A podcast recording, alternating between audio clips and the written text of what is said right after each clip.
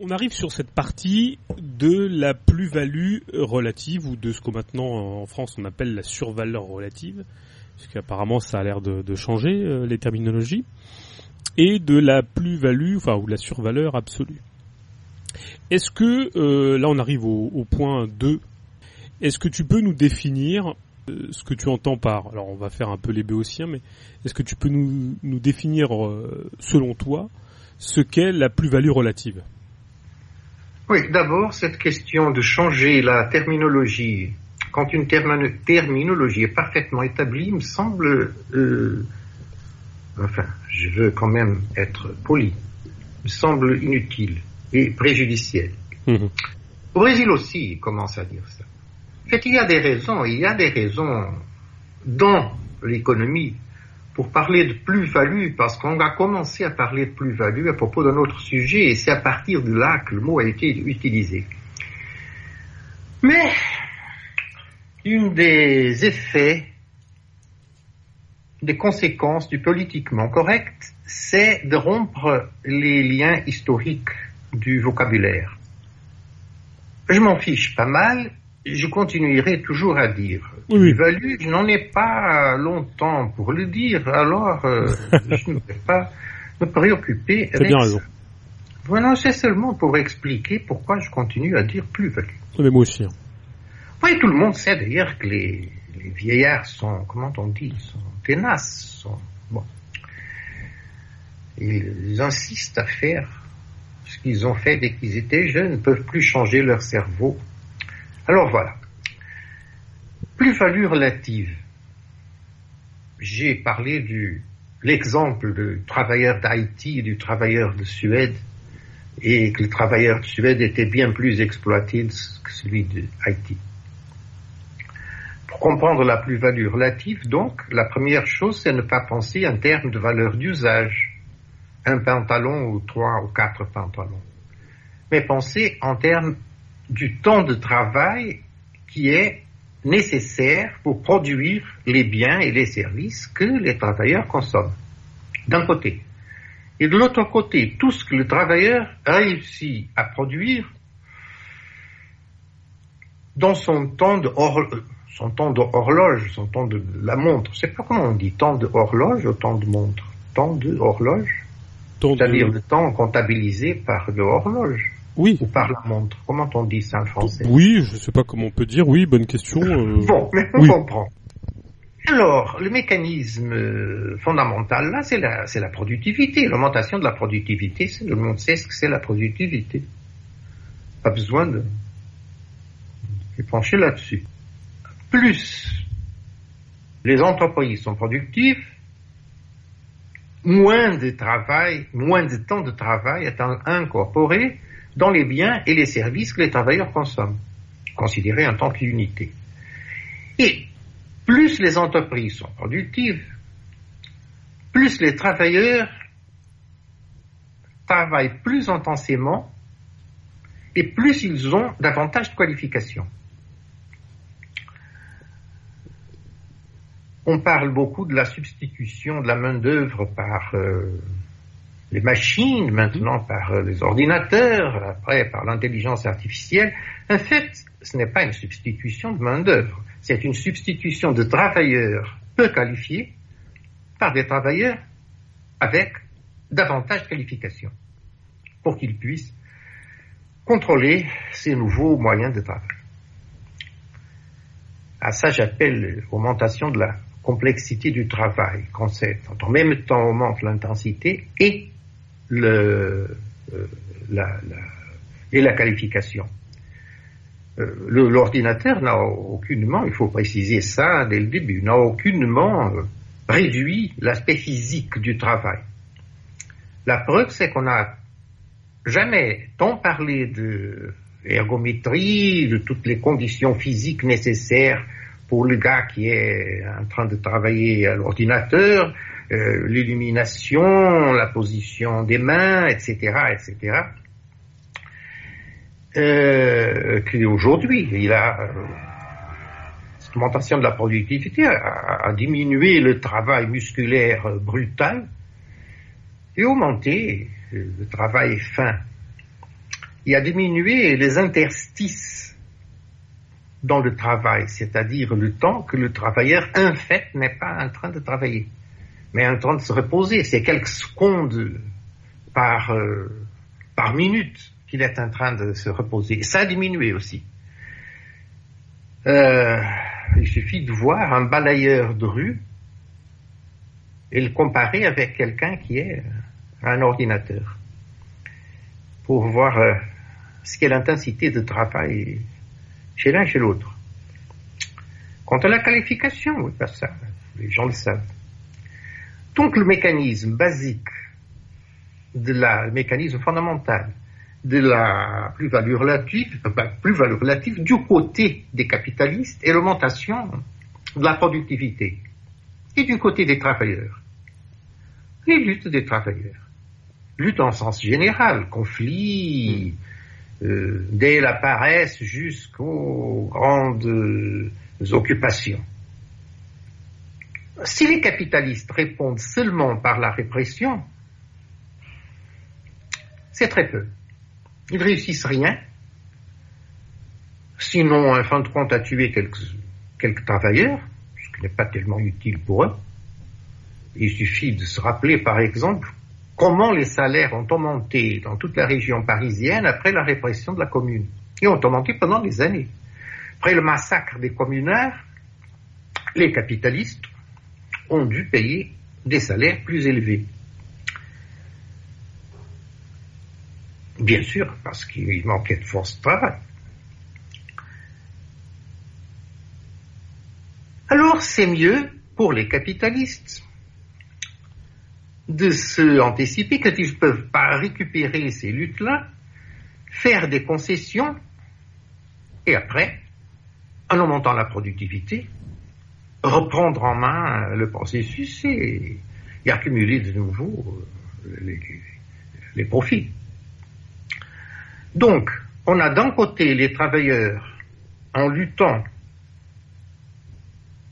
et impressionnant les capitalistes, et de l'autre côté, les capitalistes qui répondent en augmentant la productivité. Ça, c'est le mécanisme d'un capitalisme développé. Quand ça ne marche pas, alors on a des dictatures, un fascisme, quoi que ce soit de ce genre. Mais l'objectif d'un capitalisme développé est l'augmentation de la productivité et la récupération des luttes par l'augmentation de la productivité. Ça, c'est le modèle que j'utilise dans tout ce, bouquin des chapitres qui parlent jusqu'à. D'ailleurs, c'est pas si un chapitre, ça doit même être une partie parce qu'il y a des sous-indices par chapitre et partie, mais en fait, bon, euh, jusqu'à la fin, c'est ce mécanisme-là. Et qu'est-ce qu'implique alors euh, cette production de plus-value dans la reproduction de la force de travail, jouant Dans la reproduction de la force de travail. Oui. Parce que je divise ici reproduction et production. Hum, hum. Tout à fait. Euh, et la production est bien plus vaste et plus problématique que la reproduction. Hum. Pour la reproduction, je veux dire, les travailleurs, ils sont déjà des travailleurs et qui s'alimentent, dorment, s'habillent et apprennent quelque chose de nouveau. Ou alors n'apprennent rien, ils oublient ce qu'ils, savaient déjà. C'est ça la, la, reproduction de la force de travail. Si tu réussis à reproduire la force de travail dans de bonnes conditions de santé, ce qui implique hein, non seulement des bons hôpitaux, mais c'est aux médecins, mais aussi une alimentation saine, etc., des infrastructures de santé valables, et une, instruction euh, fondamentale relativement correcte, et après des, cours de, requalification dans les entreprises, alors là, le mécanisme de la plus-value relative fonctionne dans cette reproduction de la force de travail. Ça, il faut lire euh, non seulement des trucs sur, euh, sur les infrastructures sanitaires et les conditions de santé, mais aussi les, rapports, des textes d'administrateurs de, d'entreprise ou des, sites spécialisés dans ça, comme McKinsey par exemple, sur ce qui se passe quant à la requalification de la force travail. Mais la question de la production de la force travail me semble plus intéressante. Alors dans ton livre aussi, tu, tu nous fais part d'une euh, d'un petit propos que je trouvais très intéressant et que j'aurais bien voulu que tu développes. C'est euh, alors justement dans, ces luttes, euh, on va dire contre contre la production de la plus-value relative, c'est tout le mouvement ludiste. du ludisme. Est-ce que tu peux nous en dire un, mot et comment tu analyses toi la par rapport à la production de la plus-value relative? Ah Le ludisme initialement C'était quelque chose qui était à, cheval entre le vieux artisanat, les vieilles techniques artisanales et, les nouvelles techniques capitalistes, euh, le capitalisme industriel. Enfin, l'histoire a bien montré que c'était condamné comme perspective. Et aujourd'hui, je vois pas tellement que les, euh, un renouvellement de,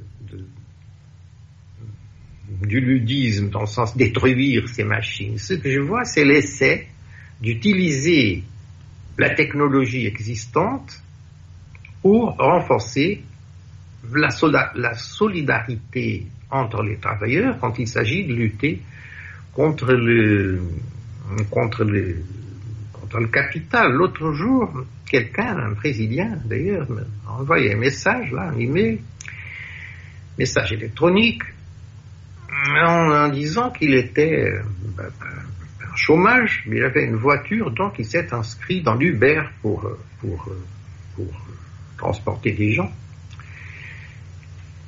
Il a raconté, enfin, niveau d'exploitation là-dedans, ce qui n'était pas une nouveauté. Mais ce qui était, pour moi, à mon avis, très intéressant, c'est qu'il a raconté comment lui et tout un groupe, quelques dizaines d'autres gars qui travaillaient pour l'Uber dans cette ville-là, utilisaient le Twitter, le WhatsApp, je ne me souviens plus lequel, pour se communiquer les uns les autres. Par exemple, quelqu'un prenait, appelait la voiture et voulait aller dans un quartier qui est un quartier assez suspect et problématique. Alors lui, ce gars-là, là, le conducteur, le chauffeur de la voiture, euh, il communiquait aux autres son, parcours pour que les autres soient au courant et puissent le secourir s'il serait attaqué. Ou s'il cravait un pneu, ou s'il avait tout un problème. Les autres, euh, enfin, ils s'aidaient les uns les autres. Et ils se réunissaient dans un café, une brasserie, j'imagine, au Brésil, c'est plutôt des brasseries que des cafés. Euh, ils se réunissaient habituellement dans un, enfin, c'était, ils appelaient cette brasserie-là, entre guillemets, le syndicat. Hmm. et, ça n'a fait aucune bureaucratie. C'est eux-mêmes, en utilisant ces moyens qui on sait qu'ils sont extrêmement contrôlés maintenant, après toute cette histoire de Facebook, Exactement. plus encore si possible, mais en l'utilisant dans un autre dans un autre sens. C'est ça qui, qui m'intéresse particulièrement, qui m'a extrêmement intéressé dans ce livre-là et dans d'autres euh, choses que j'ai écrites et qui m'intéressaient dans les débats toujours que je faisais dans les syndicats et des cours que je faisais dans les syndicats, la possibilité d'utiliser euh, la technologie, ou quand il s'agissait de professeur, euh, enfin l'infrastructure de, l'école, pour, pour, pour faire tourner des choses en, en sens inverse pour se donner davantage de cohésion. Oui, et pourtant, la, la, technologie, alors je vais me faire un peu le, chantre euh, anti-technologie du moment, mais est quand même fondamentalement liée à euh, l'extraction de la plus-value relative. Et est-ce qu'on ne peut pas considérer que euh, les formes de résistance à cette productivité, à cette contraction du temps liée au développement de la technologie ne relèvent pas d'une forme de résistance collective ou individuelle à une forme d'asservissement celle de justement du euh, la rapidité du capital et de sa rotation. Oui, on me fait souvent cette critique. En fait, quand je attaque les, les écologistes, on sait, je sais aussi que maintenant on dit ambientaliste. Euh, mais je continue à dire écologiste. Euh, quand j'attaque les écologistes, on vient toujours avec cette histoire-là. Mhm. Et il y a, a d'autres, Il y a un gars qui connaît pas mal ce que je, j'écris, qui a écrit dans un texte que la seule question dans laquelle j'étais marxiste orthodoxe, c'était dans mes attaques à l'écologie. J'ai trouvé ça drôle parce que j'avais jamais pensé ça. Je ne sais pas si c'est la seule. oui, ça se peut bien. Je fais, je trouve très, euh, je trouve un, enfantillage ces genres d'argumentation. Mm-hmm. Je, je, fais une, une division terminologique que j'ai clarifiée à plusieurs endroits entre technique et technologie. Je considère la technologie une structure. Mm-hmm. Et en tant que structure, elle est inépassable. Comme, et en tant que structure, il s'applique ce, que tu, viens de dire. Mais cette structure est composée d'éléments. Et à ces éléments, j'appelle technique. Et j'ai fait une analogie, il me semble que c'est très très analogue à ce qui se passe dans les langages, entre la langue et les paroles. Les langues sont des structures. Elles existent ou elles meurent. Mais globalement. Mais la parole, elles peuvent, se séparer des langues originaires. Tout le temps, on a ça. Euh, une langue qui assimile des paroles venues d'une autre langue. Quand elles assimilent, ces paroles changent ou d'un coup progressivement. Ça dépend d'ailleurs si c'est un pays d'émigration ou un pays d'immigration. Un pays d'immigration, par exemple, comme le Brésil, est un pays qui est un pays qui assimile très rapidement les mots étrangers. Le Portugal, par contre, pendant très très longtemps, des siècles, était un pays d'émigration. Et on était très, les mots étrangers continuaient dans sa forme étrangère parfois même écrit en italique. Dans les dernières euh, vingt années, le Portugal est devenu un pays d'immigration, d'énorme immigration, et maintenant, immigration, enfin, euh, épisodique, c'est le tourisme. Et je vois, en lisant ben, les journaux, à quel point la langue portugaise du Portugal a commencé à assimiler ces mots étrangers et à les, à les euh, transformer en mots portugais. Même chose pour les technologies et les techniques. Les techniques, elles peuvent se séparer de la technologie d'origine et, et prendre une autre fonction. Je vais donner un exemple d'une lutte. Je me souviens que quand le était Premier ministre en Pologne, à l'époque, il, il substituait un autre et après il a été mis de côté, j'oublie complètement son nom. À l'époque des luttes de Solidarność, il est allé à Gdansk parler avec les représentants des, des, ouvriers là en grève, en occupation.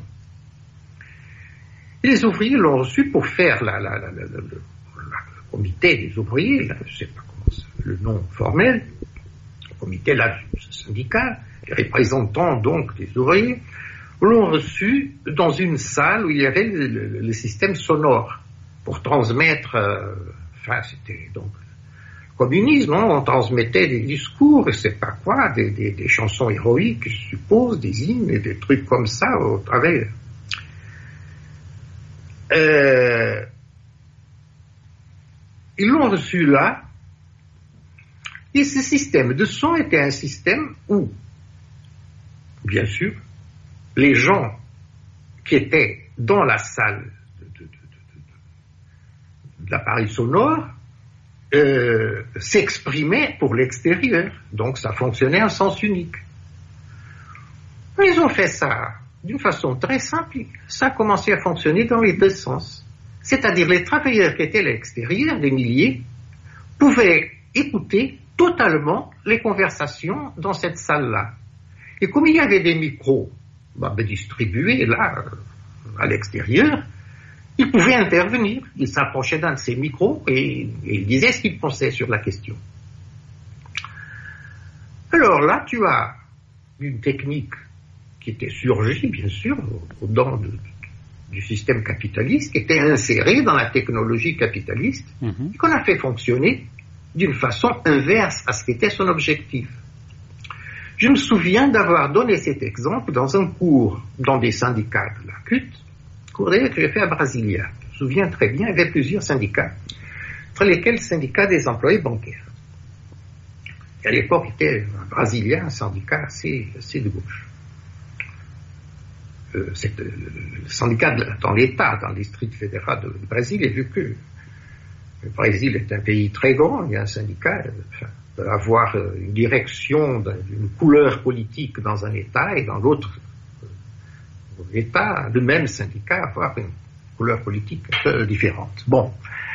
Mais je me souviens que j'avais parlé de ça dans, un, dans cours, en donnant exactement cet exemple que je viens de donner,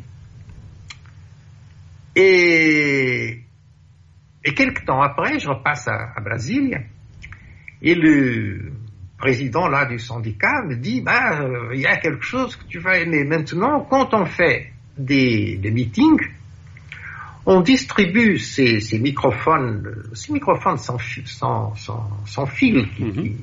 enfin je sais pas le, comment ça s'appelle si ça a un nom spécial doit avoir tout, tout un un nom spécial on distribue ces microphones par assistance. Trois ou quatre ou cinq, je sais pas. Et ça permet que nous, nous intervenons du, par exemple, de grands cas, ça, se fait toujours de façon très spectaculaire, là, dans Ça permet que nous, nous, la direction de syndicat, nous intervenons, et les travailleurs, les, gens de la base, ils peuvent intervenir quand ils veulent avec ce micro, ces micros qui changent de main à main selon les gens veulent parler. Hein, j'étais très content avec cette nouvelle. Je suis bon, au moins, quelque chose peut, enfin, être utilisé, tout ce qu'on discute. Alors ça, c'est un tout petit exemple, mais si ce que j'ai commencé à dire hier, euh, vaut quelque chose, c'est que pour moi, les luttes sociales, essentielles, les luttes sociales, sont ces petites choses.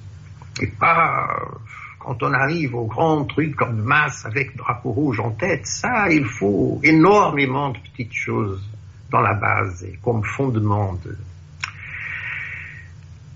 Donc, je crois que c'est ça, et c'est comme ça le processus par lequel des techniques se sépare de la technologie mhm. et commence à s'insérer dans d'autres rapports, des rapports de solidarité entre les travailleurs, des rapports plus égalitaires, plus collectivistes, etc. Quand on a vraiment des occupations d'entreprise à long terme, quand les travailleurs prennent un moment d'entreprise, par exemple, comme est arrivé au Portugal euh, pendant l'année de 75, on assiste à des changements euh, technologiques. On commence à assister à des, changements technologiques plus généralisés euh, dans les entreprises. À combattre, le journal dans lequel j'ai collaboré, on a analysé ça et on a analysé pourquoi certaines entreprises euh, pouvaient le faire plus rapidement que d'autres. Mmh. Et on est arrivé à la conclusion que les entreprises qui travaillaient directement pour le marché mondial et qui étaient les plus grandes, Lijnav, Setnav, euh, difficilement pouvaient changer euh, ces technologies parce qu'ils étaient obligés à, des rythmes de productivité très grands, sinon ils perdaient leurs clients internationaux. Mm. Et d'autres qui travaillaient pour le marché intérieur et donc les gens pouvaient être solidaires avec eux et comprenaient leur lutte, eux, ils pouvaient euh, procéder plus aisément à ces petits changements peu à peu. Mm. Donc, la base de mon argumentation est cette distinction entre technologie et ses composantes techniques, entre une structure et la possibilité d'utiliser en sens inverse des éléments de cette structure. Pas la structure globalement, mais des éléments qu'on sépare cette structure et qui sont insérés dans une autre. Voilà. Donc tu ne penses pas qu'il y ait une essence de la technique? Hum, hum, je pense à l'essence de, de, de, de, rien. Mais, non, non, je pense pas ça. Non, non parce que le, la, la, mode en ce moment, c'est de prendre le, le, le bout de, de transformer les choses par le petit bout de la lorgnette. En l'occurrence, le mal, ce serait la technologie. Et... Oui, oui, c'est bien. Mais ce qui est curieux, c'est que tous ces types-là, ils disent ça, ils écrivent ça en ordinateur. Ouais. Dans l'ordinateur, et après, ils prennent le, le mobile pour, pour dire euh, Ah, je viens d'écrire un magnifique article contre la technologie. Mais c'est contradictoire. Il devait utiliser, euh, je sais pas quoi, le télégraphe mécanique, par exemple, quelque chose qui existait au temps de Napoléon. Mais Napoléon, c'était déjà capitaliste. Il arrivait à aller à dos d'âne. Bon, il reste le papyrus. Oui, le papyrus, oui, oui, bien sûr, bien sûr. Le papyrus. Ce serait... Mais le papyrus est inséré dans une technologie, un empire, un empire très despotique. Je Ah me oui, oui. demande si le papyrus n'implique pas l'existence d'un pharaon C'est très juste. Ouais. Oui, et c'est pour ça que je- j'ai beaucoup de peur du papyrus. Papyrus. Bon, ben, écoute, euh, qu'est-ce qu'on peut dire Ils peuvent dire ce qu'ils veulent. euh, À la, à la fac, ils ont un salaire assuré. et que- Ils peuvent écrire toute connerie qu'ils veulent. J'ai une autre question, Jouan, dans ce chapitre. Tu dis que le problème pour le capitalisme, c'est précisément quand les revendications et les pressions des travailleurs qui sont réprimées passent de formes concentrées à des formes diffuses. Qu'est-ce que tu entends par ces manif- par ces par ce qui est concentré et par ces formes diffuses de pression des travailleurs? Je sais pas, je ne me souviens pas d'avoir écrit ça, mais enfin, autant que je puisse m'imaginer maintenant. Un certain temps, mettons, la Russie 1917, là, ou le Portugal 1910, on prenait le palais et on prenait le pouvoir. Oui. Voilà. ah, c'est comme ça que tu l'entends Il y alors. a un, Ouais. un dirigeant républicain, parce que je dis 1910 parce qu'au Portugal, 5 octobre, 4-5 octobre 1910 s'est implantée la République. Nous avons été la deuxième République en Europe, après la française, bien sûr. Enfin, ou la troisième si on considère la Suisse comme République euh, à l'époque. Mais quand les dirigeants républicains étaient en train là de conspirer, de préparer cette sublévation-là, quelqu'un a demandé là entre eux comment on va faire pour la province. Et il y a un gars, un de ces grands dirigeants, je ne me souviens pas c'était Afonso Costa ou de Almeida, mais je crois que c'était de Almeida, qui a dit, bah, la République, on la fera à Lisbonne, la province, on la fait par téléphone. Bien sûr, il disait, on vient de proclamer la République. Alors, les autorités locales, alors on la proclame aussi. Bon, euh, ça c'est une méthode euh, qui, existait à cette époque-là, bien sûr. Le capitalisme était, concentré dans des points uniques. Mhm. Aujourd'hui, ça n'existe plus. Qu'est-ce que tu vas où, où est la tête de, de l'hydre? À mille têtes, avec les entreprises transnationales, bien plus encore. Où est le siège de l'entreprise transnationale? Euh, Dans le pays d'origine, pas pour pas obligatoirement. Et bon, donc c'est insaisissable. Et ce sont plusieurs centres et des centres qui permanemment changent de place. Et pour les travailleurs, la même chose. Donc, ils doivent être capables de faire des luttes, et ils le font, bien sûr, à plusieurs endroits. Euh, c'est ça, je pense, ce que je considère, ce que je, ce que je considérais, ce que j'appelais des luttes dispersées. Je pense que c'est ça là, Mhm. ce que je voulais dire. Enfin, Ça correspond à ce que je pensais déjà à l'époque, je crois que c'est ça que je vais dire. Alors, dans cette, euh, dans cette analyse de la plus-value relative, Joan, on t'a un petit peu euh, brossé très rapidement, mais on va en parler un petit peu, la manière dont euh, le, le, le, pouvoir capitaliste se sert de euh, se sert du pouvoir en tant que tel, enfin de la force et du monopole légitime de la violence pour, je dirais, réprimer toute, toute révolte, toute subversion des, des prolétaires qui pourraient se mettre en lutte. Donc tu as bien parlé des mécanismes de, je dirais, de répression classique que sont euh, la force, la violence légitime euh, étatique. Et, euh, et tu rentres dans le dans le dans cette dans cette analyse de la plus-value de la plus-value relative, dont la manière dont les capitalistes utilisent cette stratégie pour réussir à intégrer ou à on va dire contrecarrer ou à récupérer, on va dire ça comme ça, euh, toutes les forces euh, de combat, de, de, résistance à l'exploitation. Est-ce que tu peux nous expliquer comment, parce qu'apparemment tu, cites Marx et tu, tu dis que euh, Marx d'ailleurs, avec, tu dis avec Marx, en citant le chapitre 5 du livre 3, tu dis que Marx, et tu, tu en fais état, a un modèle permet à la fois d'augmenter la plus-value relative et cette plus-value relative a la capacité d'absorber les chocs ou les revendications des, des prolétaires en lutte.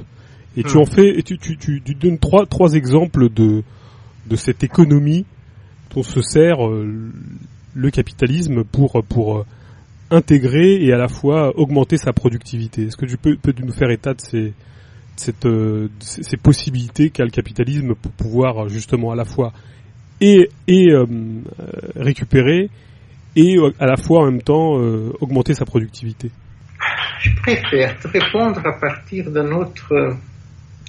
Je comprends pour te répondre, il fallait, il, faut intégrer notre. Si tu vois la table matière, je dis reproduction, plus-value relative. Premier, reproduction de la force travail.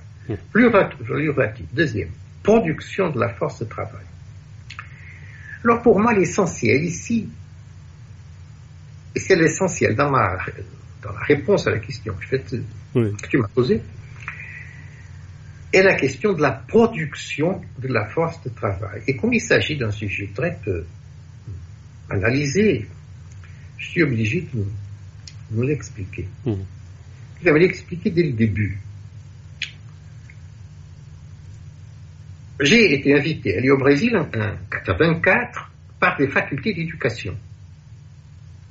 Ça m'a surpris d'abord parce que je n'étais pas du tout un universitaire. J'avais même aucune.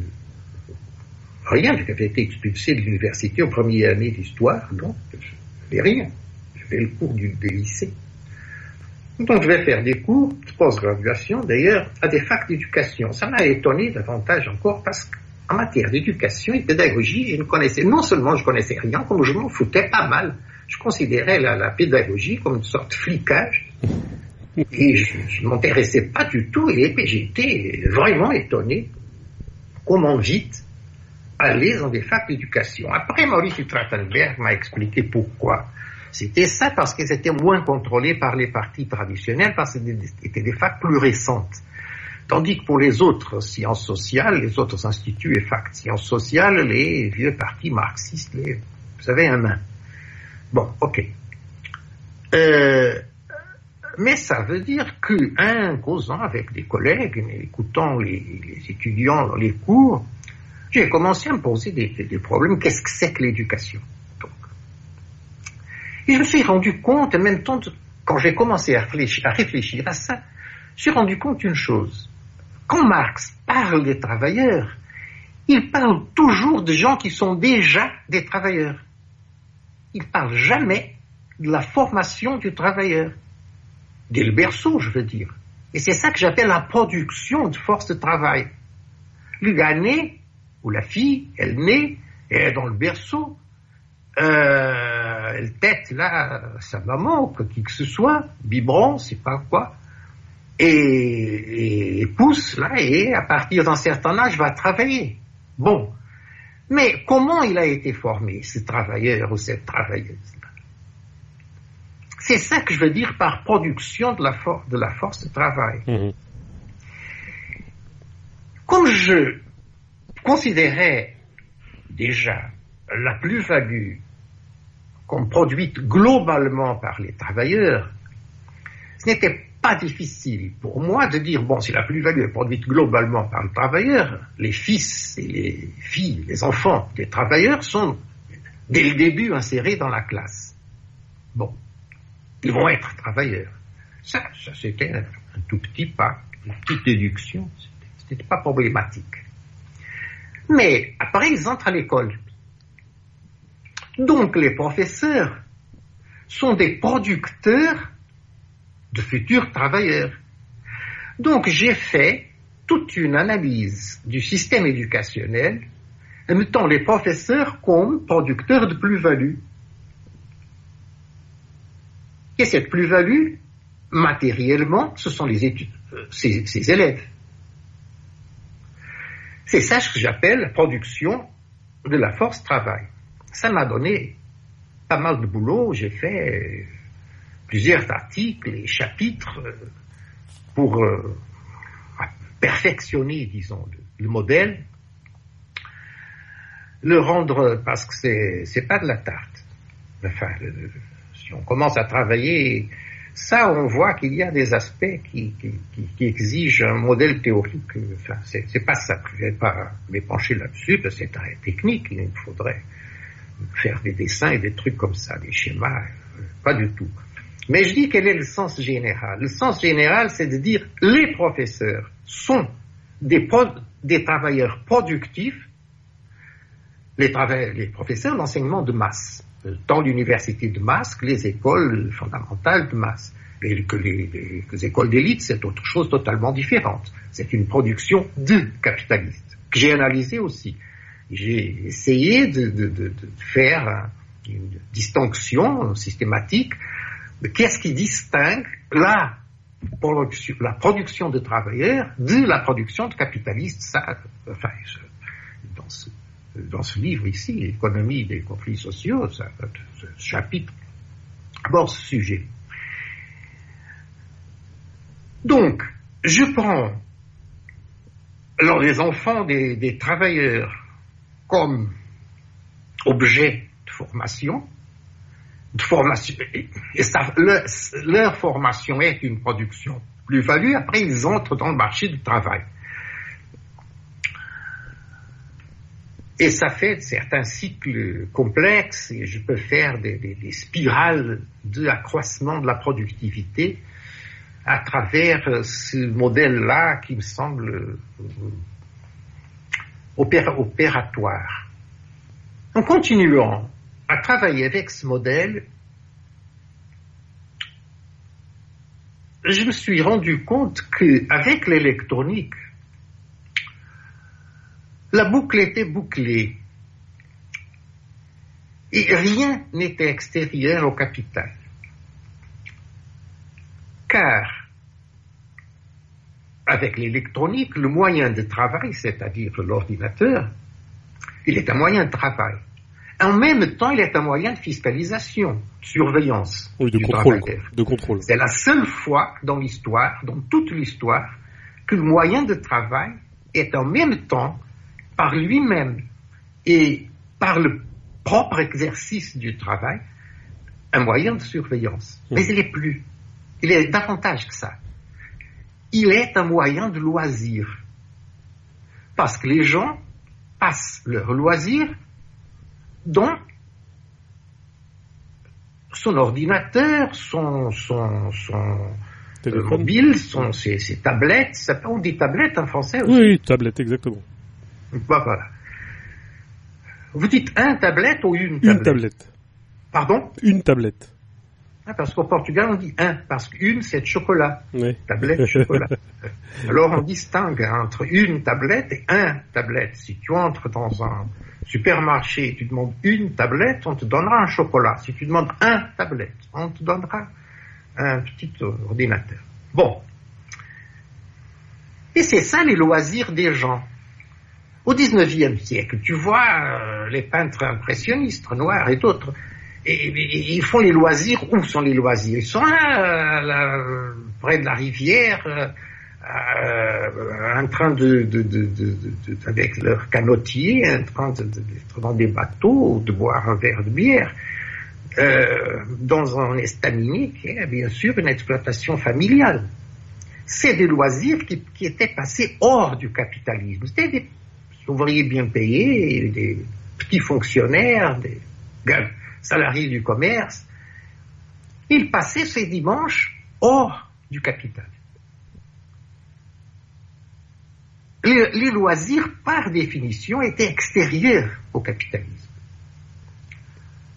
Tandis qu'aujourd'hui, non seulement les loisirs sont intégrés dans le capitalisme d'une, enfin, dans le sens économique, sont dans les shopping centers, des, quoi que ce soit, des parcs de diversion qui sont exploités totalement d'une façon capitaliste, ben, presque. Seulement des, des, restaurants déjà plus chers sont des, exploitations familiales ou presque, mais sinon, nourriture de masse, c'est les McDonald's et, et tout ça, fast food. Mais c'est plus intégré encore, car ils vont passer l'essentiel loisir avec le même instrument ou le même genre d'instrument qui est son instrument de travail, l'ordinateur. Ça veut dire qu'ils augmentent tout le temps, pendant leur loisir, leur qualification en tant que, travailleurs euh, sur un moyen électronique. En jouant, en faisant ces, messages, bon, n'importe quoi, ils ont sa capacité, sa, sa dextérité, sa, compréhension des mécanismes, euh, de telle façon qu'ils font pratiquement un avec, euh, avec ces moyens électroniques. Donc le loisir s'est transformé pour le capitalisme dans un mécanisme de qualification de la force de travail. Non seulement l'école est une qualification de la force de travail, mais les loisirs le sont aussi. Et là, on a un système totalement intégré. À mon avis, c'est ça qui permet au capitalisme je parle de capitalisme très développé, je parle pas de l'Égypte, ni de l'Afrique du Sud, mais je parle d'un capitalisme très développé. Sont ces capitalismes développés ou des formes de capitalisme dans lesquelles le développement ne rencontre pas euh, des obstacles inépassables, Turquie par exemple, ce sont ces sortes de capitalisme qui peuvent avoir moins de recours à, la, répression classique, cogner sur la tête des gens, les tuer, les foutre en tôle, et les encercler dans cette surveillance euh, qui est en même temps une qualification euh, parce que les gens sont chaque fois plus habiles dans la, dans la manipulation de ces, ces, instruments. C'est ça que, je veux, ce que je veux dire avec la production de la force de travail. Et c'est à partir de là que j'analyse, que j'essaie d'analyser les conflits sociaux dans un, dans un capitalisme moderne. Euh, en fait, ce que je voulais que tu me dises, c'est euh, comment Marx et toi, euh, dans, ton propos, vous, vous, arrivez, vous arrivez à, tu arrives à, expliquer la manière dont on arrive à, à faire, à augmenter la, plus-value relative et ce que permet la production de plus-value relative dans l'intégration des luttes et des, combats des prolétaires, qui eux-mêmes, d'ailleurs dans leur problématique de lutte et dans leur lutte ou dans nos luttes, est d'ailleurs un, un, facteur de dynamique du capitalisme. Écoute, prenons le Fordisme, pour ne pas aller plus en avant, euh, en arrière, je veux dire, pas aller plus en arrière. Prenons le Fordisme. Enfin, ce qu'on appelle le Fordisme. Et on, a, devrait dire le général motorisme. Mais général motorisme, c'est un, un mot affreux, alors personne ne le dit. Parce que l'entreprise Ford était très archaïque dans certains aspects, notamment son paternalisme. General Motors était bien plus avancé. Mais prenons donc le, le Fordisme. Fordisme correspond aux grands syndicats classiques et aux partis révolutionnaires euh, classiques, deuxième international, concentré et aussi troisième international, concentré, etc. C'est un système dans lequel, dans lequel les économies d'échelle exigent, que le, exigent la concentration des travailleurs dans le même espace géographique. Oui. Donc ça a donné ces, sortes de syndicats et ces sortes de partis. Et les travailleurs, en accumulant l'expérience du, Fordisme, ont commencé à, savoir euh, saboter les ordres, ralentir le rythme des machines, etc. Il faut voir que le Fordisme s'est appliqué essentiellement à des travailleurs qui venaient de la campagne. Aux États-Unis, c'était des, des, immigrés d'Italie du Sud et de l'Europe centrale. C'était des gens totalement en culte en matière de société urbaine et d'industrie. C'est pour, eux que Taylor a fait toute cette simplification des gestes, etc. Alors, tout au plus, ils réussissaient à faire ce qu'on leur, ordonnait de faire. Comment ils pouvaient manipuler des, des, des machines d'une autre façon. Mais quelques générations après, les gens savaient le faire. Et ça a provoqué, a commencé à provoquer de grandes crises de productivité aux États-Unis. Euh, aux États-Unis, pardon. De grandes euh, crises de productivité dans le, dans le système fordiste. D'ailleurs, on pouvait l'accompagner par des, rapports, des textes d'administration, des rapports de ce qui se passait, des choses très curieuses. Et c'est là que vient le toyotisme, qui existait déjà au Japon, mais qui, auquel les capitalistes ont eu recours après ces luttes des années 60, 70, qui ont représenté la, fin du, Fordisme comme modèle. Et le toyotisme, entre bien d'autres nouveautés, a une pour cette question est fondamentale. Les économies d'échelle n'exigent plus la concentration des travailleurs dans les mêmes espaces. D'abord parce que fait recours à la sous-contratation. Donc, au lieu d'être tout le monde être dans la même entreprise, ils sont éparpillés par des entreprises parfois assez petites euh, qui travaillent pour l'entreprise centrale.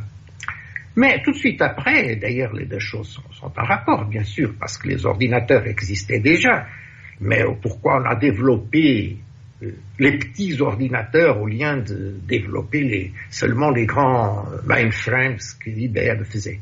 Précisément parce qu'on avait besoin d'un système pour coordonner ces, euh, ces sous, ces sous, comment on dit, les entreprises qui sous, sous-traitent Sous-traitants, oui. Sous-traitantes, les entreprises sous-traitantes.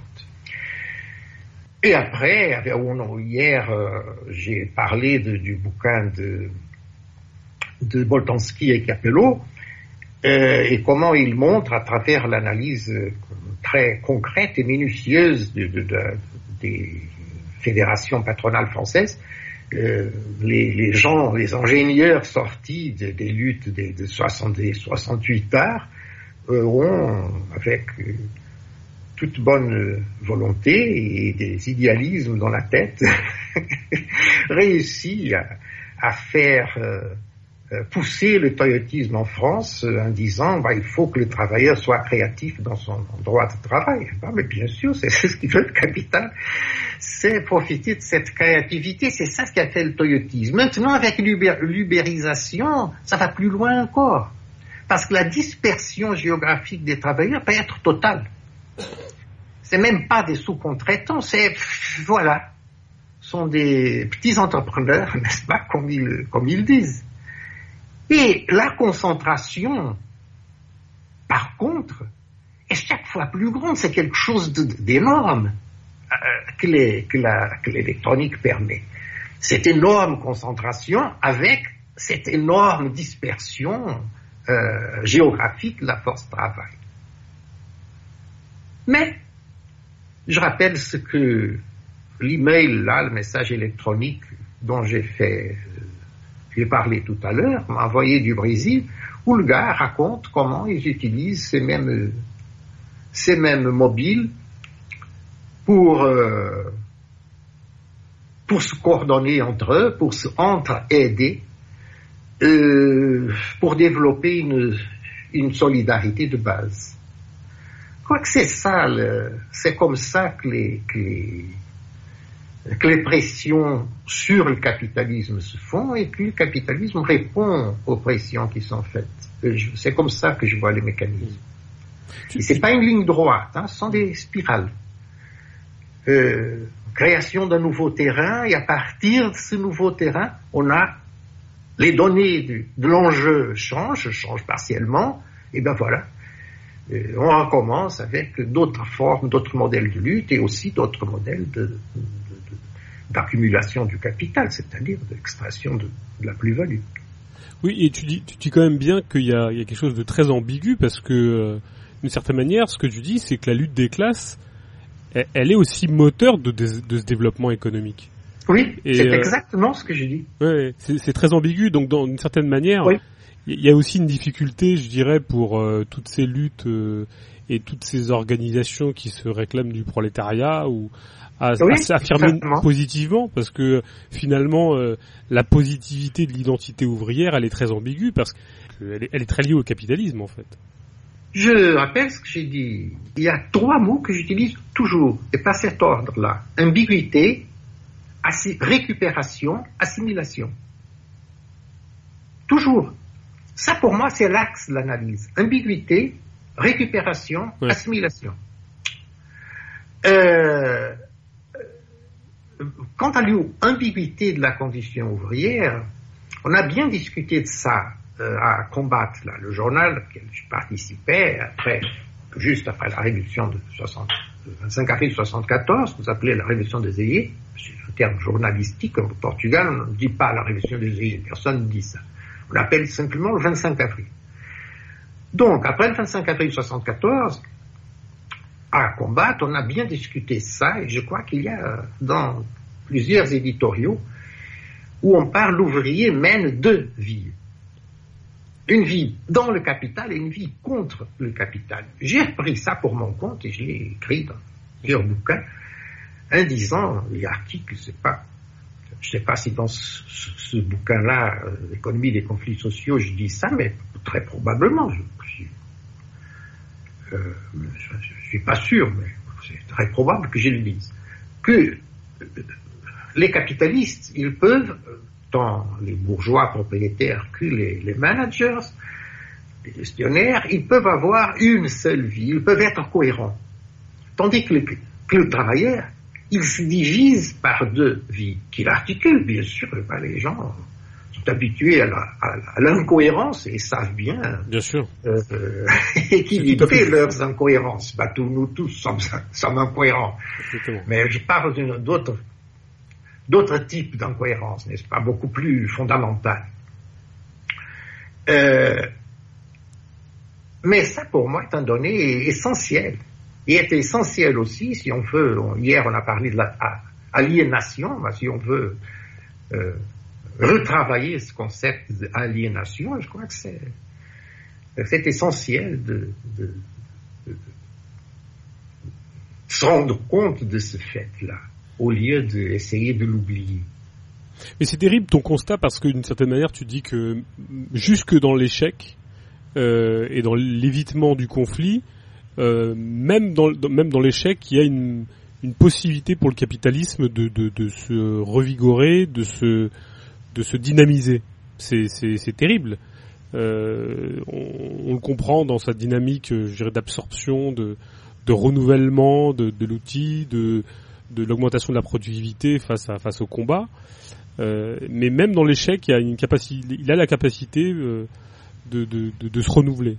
Donc c'est terrible comme Je préfère dire ou écrire des choses terribles que m'enfoncer la tête dans le dans le sable. Oui, oui. Euh, et en fait, c'est une question de réalisme. Parce que ces gens qui disent que le capitalisme est dans la crise terminale, ils sont en train de le dire dès le début du capitalisme. Est-ce qu'ils ne se rendent pas compte? Est-ce qu'ils pensent que les systèmes d'exploitation sont encore ceux du, temps de, Marx et que les travailleurs vivent dans la telle comme Engels les a décrits dans la situation de la classe ouvrière en Angleterre? Eh non, bien sûr que non. Il suffit de regarder. Ces gens-là, est-ce qu'ils sont enfermés dans, les campis et qu'ils ne voient rien dehors Ils ne se promènent pas dans la rue? Bon. Ils vont pas au café du coin, ils ne parlent pas avec des gens, ne, ne causent pas, n'écoutent pas les, conversations dans les tables à côté du café. Mais c'est de là que je parle. Je parlais de Max Weber l'autre, c'est des rares sociologues que j'aime. Une chose que j'aime dans Max Weber, c'est précisément, il, prend pour, base ses analyses, son pouvoir d'observation. Il y a quelqu'un qui observe. C'est pour ça que je dis toujours que les fictionnistes sont les seuls grands sociologues, les bons fictionnistes, bien sûr. Les romanciers sont les seuls grands sociologues. Et que les sociologues sont des piètres romanciers. Je disais ça, les collègues qui étaient sociologues n'étaient pas contents du tout, mais qu'est-ce que je peux faire? Je ne peux pas contenter tout le monde. Euh, mais Max Weber, pour moi, est une exception parce qu'il voit le monde comme un romancier. Et donc, il, euh, il, faut faire la même chose et être réaliste. Euh, le capitalisme n'a pas été évincé jusqu'à maintenant. Et on, si on étudie au jour le jour, les nouveaux mécanismes d'exploitation, pas au jour le jour, mais au mois le mois, chaque mois, ils changent, ils s'affinent, ils s'améliorent. Et, tout ça veut dire plus-value. Augmentation de la plus-value. C'est plus difficile de voir la façon dont les travailleurs s'organisent. D'abord parce qu'ils la cachent. Bon. Même si, si, si, si mettent les choses sur le Facebook, euh, c'est les, flics et les, grands administrateurs qui les connaissent, pas moi, ni toi, parce qu'on n'a pas accès à, tous ces, millions de données. Euh, donc c'est plus difficile de voir. il faut parler euh, avec, il faut écouter, il faut s'efforcer pour écouter. Oui, c'est très paradoxal parce que justement tu parles de ces gens qui ont une conception de la parousie marxiste, enfin de, l'effondrement du capitalisme. C'est très étonnant que ces, courants-là, très paradoxalement, côtoient une forme de réformisme euh, très qui est pas forcément si paradoxal que ça, parce que la plupart du temps ils nous invitent surtout à, à, à, des espaces euh, dans, alors je dis pas qu'il faut pas le faire, mais à aménager des espaces euh, d'alternatives ou de d'autogestion de, de, dans tout ce que ça a plus de, de plus euh, réducteur dans, dans, dans, le capitalisme, avec ses, avec ses dangers. Est-ce que c'est pas ça fait partie de ce que toi tu pourrais appeler d'ailleurs, même d'ailleurs paradoxalement, de d'une forme de réformisme et que tu qualifies d'ailleurs de, de doctrines les plus euh, les plus quoi les plus dangereuses que le capitalisme euh, puisse puisse générer? Oui. Plus dangereux, c'est de présenter comme anticapitalistes des choses qui ne le sont pas. Oui, ça c'est sûr, oui, bien sûr. il, me semble. Oui, ça c'est juste. Euh, je suis toujours accusé d'être pessimiste. Pessimiste parce que je dis que le capitalisme est en train de se développer et qu'il n'a pas. L'autre jour, c'était pas l'autre jour. C'était quand c'était la grande crise du euh, capitalisme occidental, de la banque, des, des systèmes financiers occidentaux, en 2008-2009 je tombe sur un article d'un gars qui dit que le capitalisme était déjà fini. La seule question, c'est en anglais, euh, un article écrit en anglais, mais je ne sais pas à je me souviens plus si l'auteur était anglais ou pas. Enfin, expression anglaise originairement. Le capitalisme était déjà fini, était terminé. Simplement, les travailleurs ne s'étaient pas rendu compte que le capitalisme était terminé. Et donc continuaient à travailler comme si le capitalisme existait encore. J'ai trouvé cet article-là merveilleux. Je me dis, mais c'est absolument extraordinaire comment on peut produire un texte si imbécile. Mais c'est d'une imbécilité si grande que c'est un monument, c'est un monument épistémologique.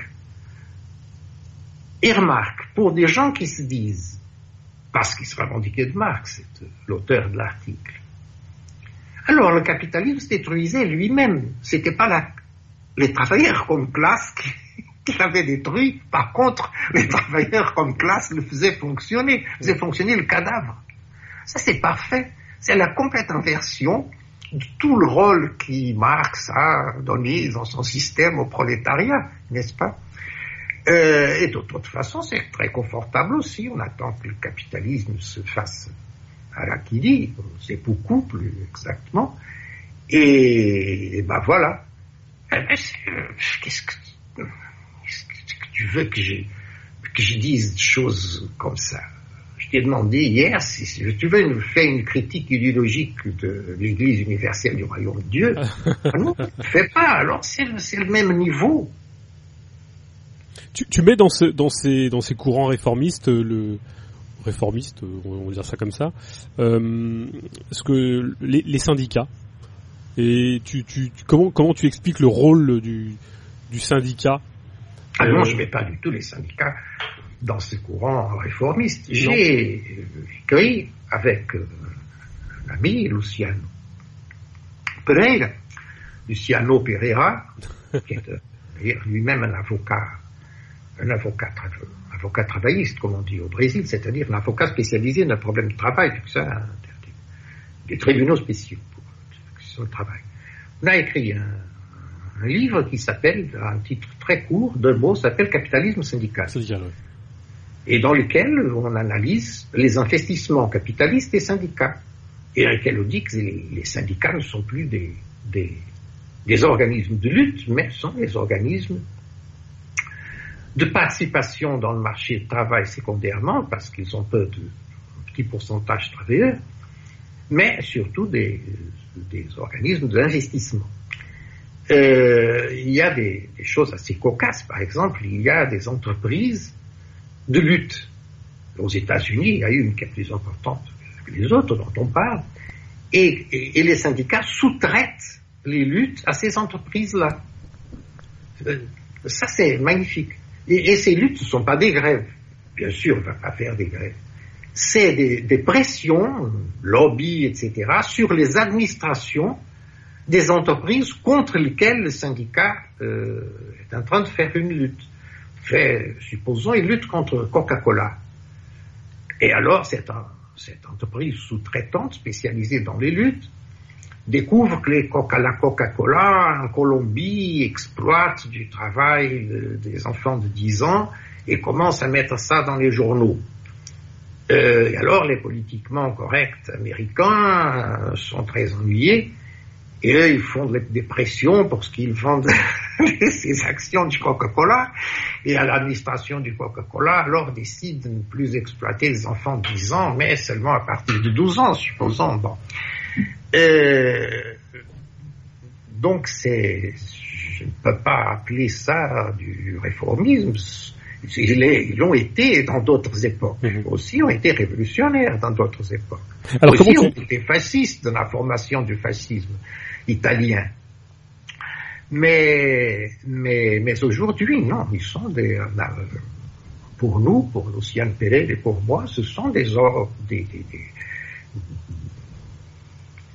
des, investisseurs euh, capitalistes. Alors justement, tu, tu, tu, tu moi j'avais envie d'avoir cette explication, c'est comment se fait-il que la bureaucratie syndicale s'est retrouvée comme partie intégrante de l'organisation du processus d'exploitation euh, jouant ben, euh, D'abord, avant de répondre, ça ne veut pas dire qu'il n'y ait pas de lutte de travailleurs mhm.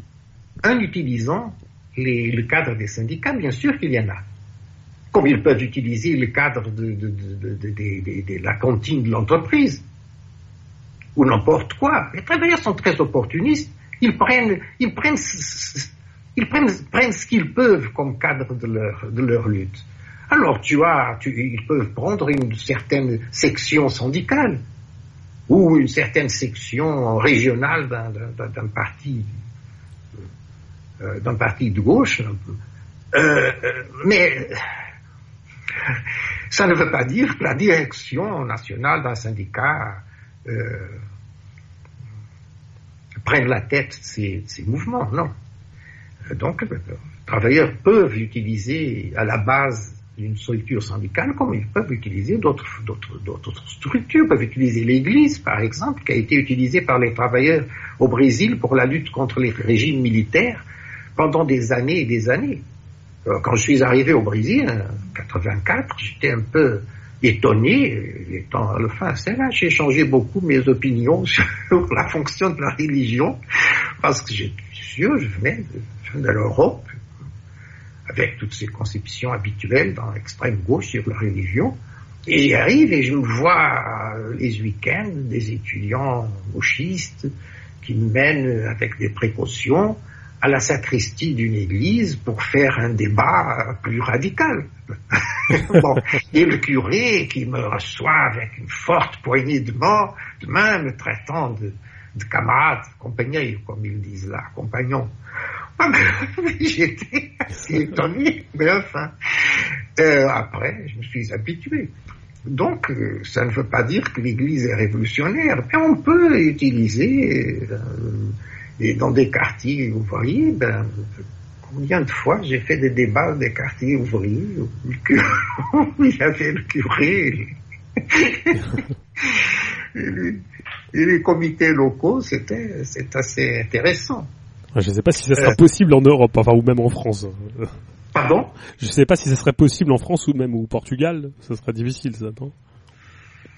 Au Portugal, le fascisme a tellement intégré, mais un parti, oui. Un parti, oui. Je me souviens, par exemple, quand j'ai passé un tribunal, j'ai été jugé et condamné, où un de mes témoins, témoins abonatoires, c'était témoins de caractère, qui disent que la personne est excellente, etc., etc., euh, c'était le curé de, de, de qui après a été euh, expulsé, en fait, après, là, il est devenu militant du Parti communiste, le padre Felicidad Alves, qui était important à l'époque.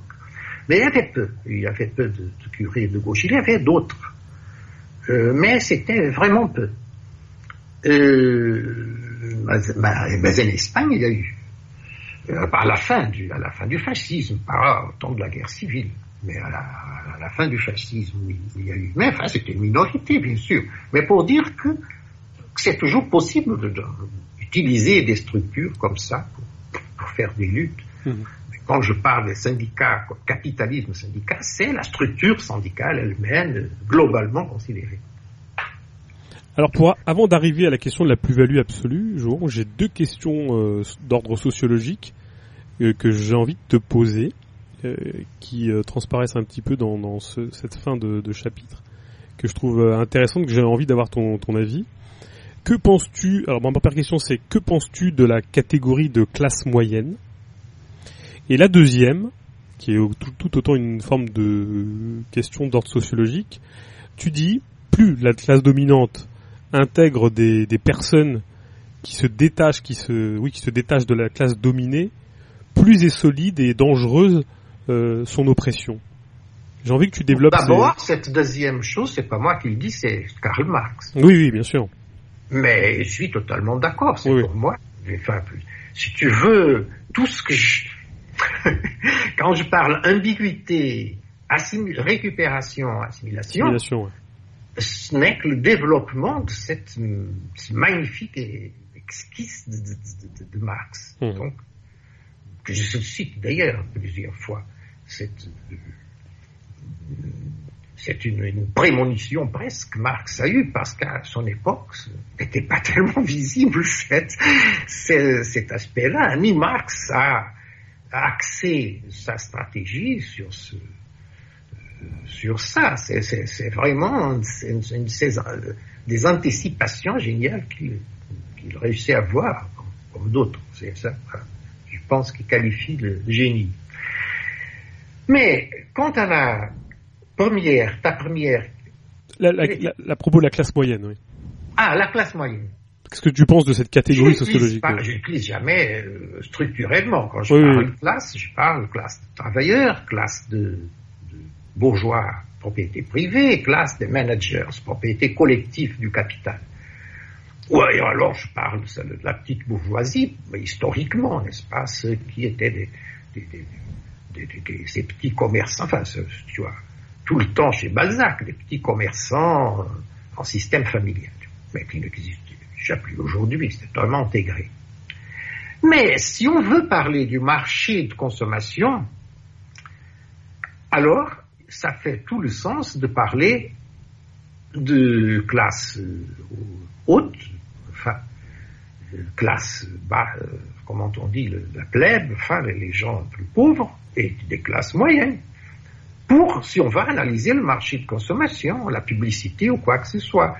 Il y a des auteurs qui disent cette division en triade, ça est inscrite dans notre cerveau. C'est bien possible, rien de biologie, pour moi à ce niveau-là, mais en effet, on trouve toujours des triades dans toutes les idéologies les plus différentes, il y a toujours des triades. Bon, parce que, bien sûr, on divise la classe élevée. Comment on dit la classe élevée en français? Tu as une classe moyenne, donc oui. tu as une au-dessous classe et une supérieure. Les classes supérieures. Classe supérieure, -hmm. voilà. La classe supérieure, elle est aussi divisée en, en trois supérieures, supérieure, supérieure moyenne et supérieure inférieure. Oui. La classe moyenne est divisée en trois, etc., etc. Ça, c'est très utile si, si, on va gérer un supermarché, par exemple, ou si tu vas analyser la capacité d'un supermarché de passer. Euh, je vais te donner un exemple co concret. Quand a commencé l'austérité en Portugal, avec la crise économique des pays du, sud de l'euro, il y a eu, nous avons deux de grandes chaînes de, de, de, et supermarchés, et il y a eu une de ces chaînes, appelée Pan de Sucre, qui a décidé de passer de chaîne de classe moyenne pour chaîne de classe inférieure. Ça, s'est transformé dans un des plus grands groupes économiques portugais. Ça, c'est une magnifique stratégie parce qu'il il s'est rendu compte que la classe moyenne qui était habitué à dépenser, enfin, s'était habitué ces dernières, années, avant l'austérité, à dépenser, allait être apeuré et faire beaucoup d'économies, tandis que les pauvres, qui avaient toujours été pauvres, savaient bien comment s'en tirer, et donc ils ont décidé de faire l'argent plutôt avec les pauvres qu'avec la classe moyenne. Pour analyser des choses comme ça, je dois, je n'ai pas analysé, mais si j'allais analyser, devrait employer ces, ces, ces catégories-là. Mais pour analyser la structure et le fonctionnement et le développement du capitalisme, non, je, je oui. n'utilise pas. Mais les journalistes, en général, ils travaillent au niveau de consommation et distribution des, des, des, des richesses. Et donc, si on va travailler au niveau de distribution des richesses, tu peux dire qu'un ouvrier très qualifié a le même niveau qu'un ingénieur. Mais non, au niveau, si tu analyses capitalisme comme structure, tu dois les distinguer carrément. Mais si tu analyses comme consommation, mm -hmm. tu les mets au même, au même plateau. Mais si tu analyses comme comportement culturel, déjà tu ne peux pas le faire. Euh, parce qu'un ouvrier très qualifié n'a pas le même comportement culturel qu'un ingénieur. Donc la chose est plus complexe à ce niveau-là. Mais donc, comme je travaille plutôt sur, les, sur la structure du capitalisme, je n'emploie pas ce concept-là. Euh, Jouan, est-ce que, maintenant qu'on a fait un petit peu le, on a brossé un peu le chapitre sur la plus-value euh, relative, qu'est-ce que tu peux nous dire sur la plus-value absolue et tes implications? Trotsky a une euh, constatation qui présente comme une constatation le développement inégal du capitalisme, n'est-ce pas? Je suis tout à fait d'accord. Simplement, Trotsky n'explique pas pourquoi. Moi non plus. Et les explications que j'ai vues de ce développement inégal ne me convainquent pas, elles sont plutôt moralistes et pas économiques. Si tu vois ce chapitre que j'ai écrit plus-value absolue, tu vois, et le rapport plus-value absolue, plus-value relative, tu vois, je dis deux choses. Je dis, il n'y a jamais de plus-value relative qui n'ait en même temps à coupler à elle une plus-value absolue. Primo. Et secondo, je dis, dans les cycles d'augmentation de la productivité, ce qui est, ce qui était plus-value relative à un certain stade devient plus-value absolue dans un autre stade. Mais je donne jamais la règle, je ne formalise jamais comme règle pourquoi cet accouplement, je ne sais pas. Euh, donc je pourrais commencer à faire des, diatribes contre les méfaits de l'impérialisme et des trucs comme ça, mais j'ai pas voulu. Pour moi, c'était se placer au point moral où je voulais pas me placer dans une analyse économique. Et je comprends pas pourquoi. C'est pas une division entre centre et périphérie. C'est ça, je dois dire tout de suite. Euh, division que, que, que, que je n'utilise jamais pratiquement jamais, qui est une division tiers-mondiste par excellence et qui au Brésil est extrêmement employée, n'est-ce pas, par tous ces gens qui sont issus de euh, ces bras, de toutes ces économies du développement. Non. Euh, ce que je veux dire, c'est quand on a mais un pays euh, très pauvre, l'Afrique, il y a un bon choix de pays très pauvres. Les Chinois, ils font un investissement, les Brésiliens, ils créent un pôle de plus-value relative. Et ce pôle de plus-value relative a une action. Il va créer d'autres pôles de plus-value relative. Mais à côté, il y a des, une grande masse de plus-value absolue et qui continue à exister. Mais un pays très riche, la Suède, elle est homogènement plus-value relative, non, elle ne l'est pas. Tu as des endroits qui sont plus-value absolue. J'aime beaucoup un, écrivain, je suis un grand aimant, enfin, lecteur de, romans policiers, pas dans le sens Agatha Christie, qui ne m'intéresse pas du tout, mais dans le sens série noire, si tu veux. Romans criminels, beaucoup plus criminels que, que policiers. Il y a un très grand écrivain, un des meilleurs aujourd'hui, euh, norvégien, appelé Nesbo. Et c'est très intéressant parce que tu es euh, à Oslo, bon, c'est plus-value relative tout le temps. Mais quand, quand il va au nord, où, où, sont des gens de, fin, de, de des Finlandais, pas Finlandais parce que c'est pas la Finlande, c'est la Norvège, mais je veux dire, la, population a la même langue, la même ethnie, euh, mais c'est la plus-value absolue. Et ça dans la Norvège. Et toujours dans le capitalisme, c'est accouplé. Toujours. Il n'y a pas de plus-value relative qui n'aille pas à côté une plus-value absolue. Ce qui peut changer selon les pays, c'est le degré de, euh, l'une et de l'autre, l'équilibre entre l'une et l'autre. Mais toujours il y a les deux. Alors pour moi, ça correspond à ce que Trotsky appelait le développement inégal. Le mécanisme pour le formuler en tant que loi, non, je ne sais pas. Bon, c'est essentiellement. Euh, on peut on peut préciser que c'est essentiellement quoi l'augmentation du temps de travail la plus-value absolue. Hein, si, essentiellement, c'est ça. Mais mais c'est pas seulement ça. Augmentation du temps de travail liée à la mauvaise. Écoute, j'allais dire mauvaise qualification professionnelle. Il y a plus ou moins 20% d'analphabètes fonctionnels dans les, dans les établissements euh, d'école fondamentale pour l'enseignement obligatoire, en Europe occidentale, aux États-Unis, l'Amérique du Sud. En Asie, il y a moins. En Corée, en Chine, il y a bien moins. Comment il y a des personnes qui passent 9, 10 ou 11 ans dans une école et qui en sortent ne comprenant pas un texte de quatre lignes? C'est une lutte active contre l'apprentissage, mais une vraie lutte active. Il faut un effort énorme pour être 11 ans dans une école et, sortir sans être capable de lire quatre lignes. C'est colossal. Je trouve que c'est un effort beaucoup plus grand que celui d'apprendre à lire les quatre lignes. Mais c'est ça la plus-value absolue en tant que tu entends. Pourquoi Microsoft a commencé à développer des, des icônes? Pour ces travailleurs, analphabètes fonctionnaux puissent travailler avec manipulation de texte. Reproduire, coller, changer, etc.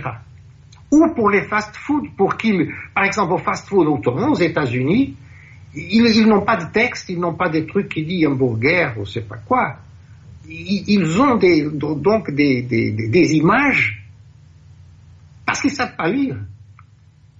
Bon, mais ils sont extrêmement experts dans la manipulation des ordinateurs. Là, je reviens à mes propos d'il y a peu de, l'intégration des, loisirs dans la, force de travail. Parce qu'il il, sort de 11 ans de l'école obligatoire comme un alphabet fonctionnel, mais il en sort aussi comme expert dans la manipulation des ordinateurs et de n'importe quoi. Ils savent très bien se chercher ce qu'ils veulent dans le... Bah, je ne vais pas dire des noms parce que moi je ne suis pas un expert. C'est vrai aussi que je ne suis pas un analphabète fonctionnel. Mais donc, ils savent beaucoup, bien mieux que moi. Euh, mais c'est ça le processus d'une plus-value absolue en même temps qu'une plus-value relative. Parce qu'il y a tous ceux qui sortent de l'école et, qui ont appris et qui donc ont continué à apprendre après, vont être travailleurs qualifiés en entrant à la fin de l'université de Mars et en sortant comme vraiment travailleurs qualifiés. Alors, il y a une partie justement qui m'intéresse sur sur cette liaison avec la plus-value absolue dans ton livre, euh, Jouan. J'aimerais que tu me développes cette, euh, ce propos que tu tiens, que je trouve très intéressant, enfin dans sa formulation, quand tu dis que euh, les mécanismes de la plus-value absolue ont euh, permis une forme de pérennité de l'autorité domestique dans le cadre familial euh, traditionnel. Et elle a permis justement à, toute cette forme de structuration du modèle familial de type, on va dire, traditionnel, de se pérenniser. Et donc... j'ai dit ça. Oui. Oui, à la, campagne, ça c'est assez évident. Oui, oui. Et je, je, trouvais ça assez juste. Je trouvais ça c'est pas mal. Et, et, notamment, ce que je trouvais intéressant, c'est la manière dont la, morale familiale dans nos sociétés euh, finalement se retrouve être, euh, enfin se retourne en une forme d'hypocrisie euh, morale. Oui. Aujourd'hui, oui, bien sûr. Je définissais, je m'amusais ça au Brésil, que la famille est extrêmement importante au Brésil. Et là où j'habitais, Minas Gerais est plus importante. D'ailleurs, c'est une rigolade au Brésil de parler TFM. TFM, c'est traditionnelle famille, traditionnelle famille de Minas. Traditionnelle famille de Minas, euh, de Minas Gerais. Mm. C'est l'état de Minas Gerais. Et je m'amusais en disant, en définissant la famille, euh, en disant que c'était euh, un réseau d'hypocrisie basé sur le chantage réciproque. Et c'est pour moi la, la, la meilleure définition de famille que je, que je, que je, que je trouve. C'est-à-dire, je ne dis pas seulement comme pour, pour rigoler, c'est vraiment c'est ce que je pense. Et autrefois, elle ne l'était pas, bien sûr. Autrefois, elle, elle, elle, correspondait à des choses qui étaient bien senties. Euh, mais aussi avait un sens complètement différent, Parce que Balzac analyse bien cette transformation de la, de la famille parce que euh, s'est faite en France à son époque. Et analyse bien les différents types de familles, n'est-ce pas? La famille bourgeoise, la famille de l'autre, l'autre aristocratie, et Balzac. Pour, tu sais pourquoi Balzac ne parle pas du peuple, du, petit peuple? Non. Bah, il explique dès le début de la comédie, de la comédie humaine. Il dit il n'y a de drame que drame sentimental. Ah oui. Et les travailleurs ils n'ont pas de drame sentimental parce qu'eux et elles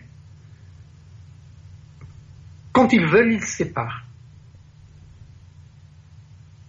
Ou quand ils veulent, ils ont des, des, des, des, maîtresses ou des, des amants. Donc il n'y a pas de drame sentimental. La famille n'est pas, n'est pas forte, n'est pas solide entre eux. Donc je ne peux pas faire un roman avec eux. Ouais. Ça c'est superbe. Et surtout c'est superbe que les, gens aujourd'hui qui parlent des, problèmes de genre, les néo-féministes, etc., devaient bien réfléchir, euh, euh, parce qu'en fait, ils parlent de, de, milieux très réduits de la société, devaient bien réfléchir à Balzac qui dirait, mais qu'est-ce que vous dites? Quand, quand ils parlent, c'est très rare, ils parlent dans, par exemple, l'enfer de l'histoire contemporaine, là ils parlent un peu parce qu'ils étaient des objets de charité. Ou quand il parle de la rue de la montagne Sainte-Geneviève, par exemple, mais il fait l'image qu'il donne, c'est de la presque orgiaque, si on, peut dire, n'importe qui couche avec n'importe qui. D'ailleurs, Zola prend ça aussi, mais de cette façon très moraliste qu'il y avait Zola. Euh, mais enfin, tout ça euh, renforce ce que, tu, dis sur cette question de l'hypocrisie. On voit dans des pays, c'est pas seulement le Portugal, c'est d'autres aussi, mais j'ai pas la statistique globale. Euh, les travailleurs moins payés ne sortent pas de chez leurs parents. Le gars a 30 ans, 35 ans, euh, il a de l'argent de poche pour aller à la brasserie et tout ça, mais il l'a parce qu'il il a continué à habiter chez ses parents. Et ses parents, ils n'en veulent plus de gars, ils veulent qu'il sorte, mais il ne veut pas sortir. Bon. Et voilà, on peut dire que c'est une famille, ça. Non, c'est pas, pas une famille, c'est un chantage. Et c'est ça, la plus-value absolue, parce que si ce serait la plus-value relative, il aurait un salaire suffisant pour pouvoir louer un appartement ou en acheter. Alors, bon, tu, tu, as implicitement donné euh, l'articulation euh, possible ou impossible à, à formuler entre plus-value relative et plus-value absolue.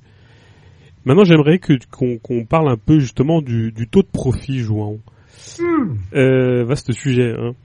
Comment comment tu définis euh, ce taux de profit? Mais je ne veux pas parler du tout taux de profit. C'est vrai. Du taux, de profit, qu'est-ce que tu veux que je bon, On parle beaucoup de ce taux de profit.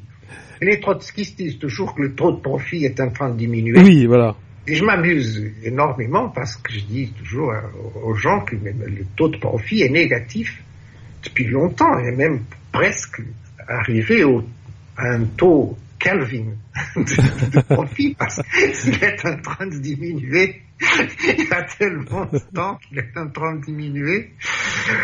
Euh, on va arriver vraiment au, taux, au taux Kelvin de zéro absolu. Bon. Oui, bon, c'est surtout cette dans loi. Dans un système où, dans un modèle comme, comme je présente, dans lequel la plus-value est produite globalement, hein, globalement, par la classe des travailleurs globale, et seulement après distribuer entre les capitalistes, dans ce système-là,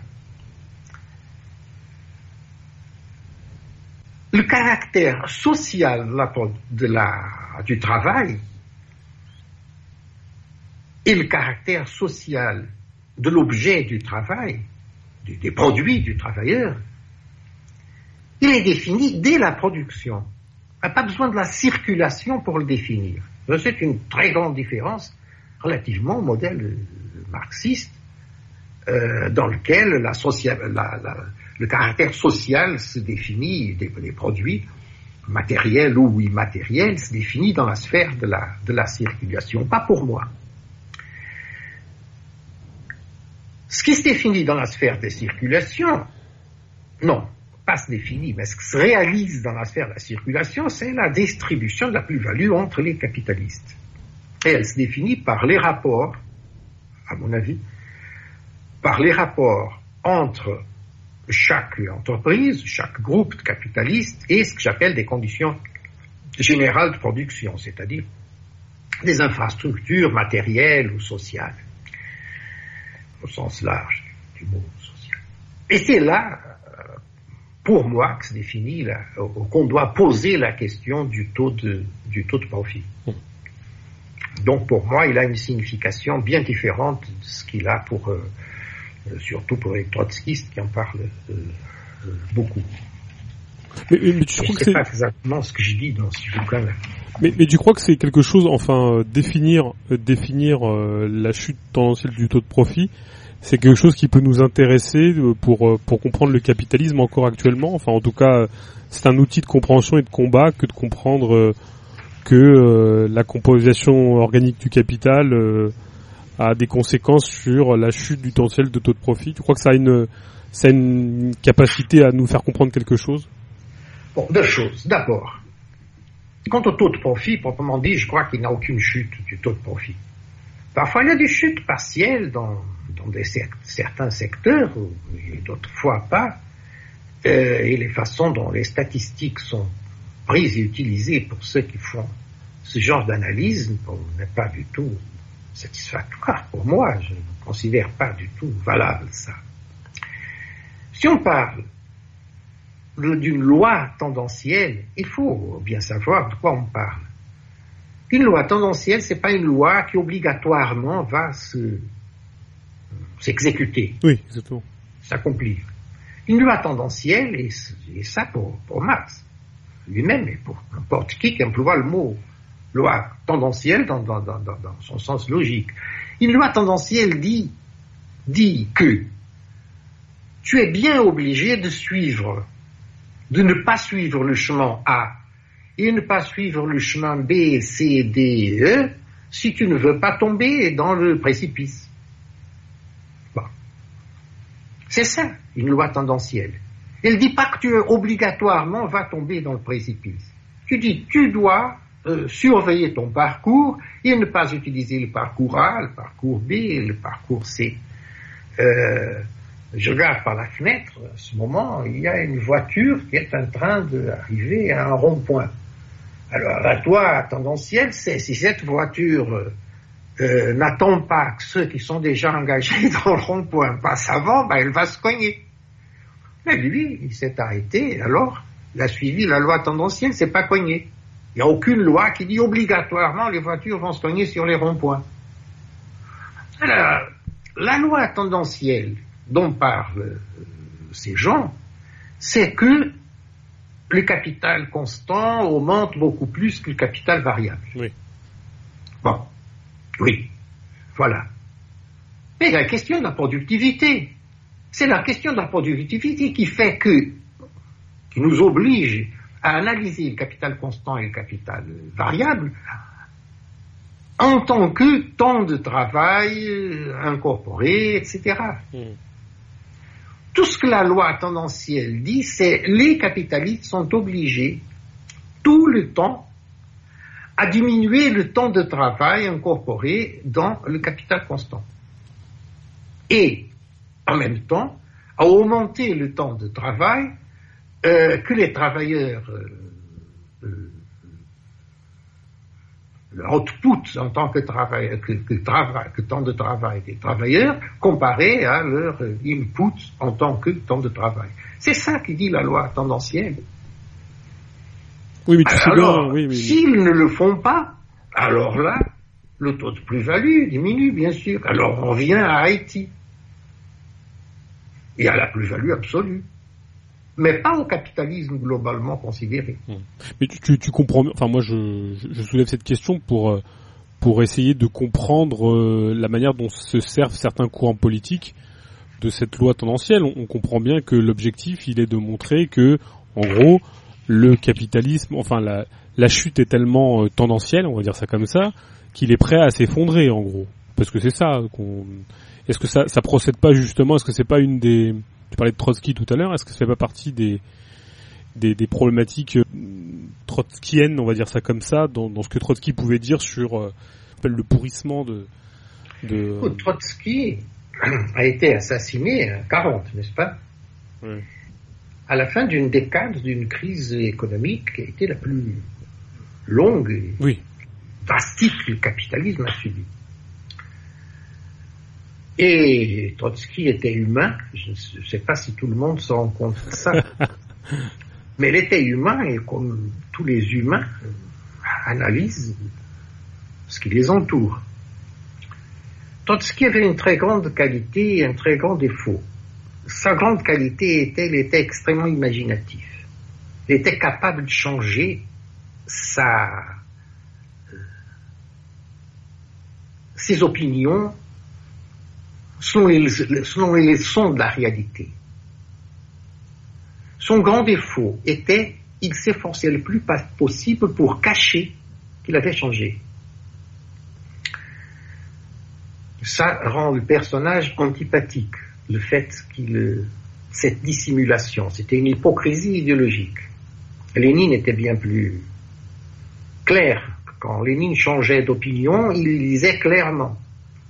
Il disait oui, j'ai changé d'opinion, mais vous vous dites, il y a un mois vous, vous disiez ça et maintenant vous dites l'opposé. Bien sûr, il y a un mois que les choses étaient différentes. Maintenant elles sont, elles sont différentes et moi j'ai changé d'opinion. Il disait ça tout le temps. Il dit ça dans ses, discours, ses interventions, ses articles pour le, parti.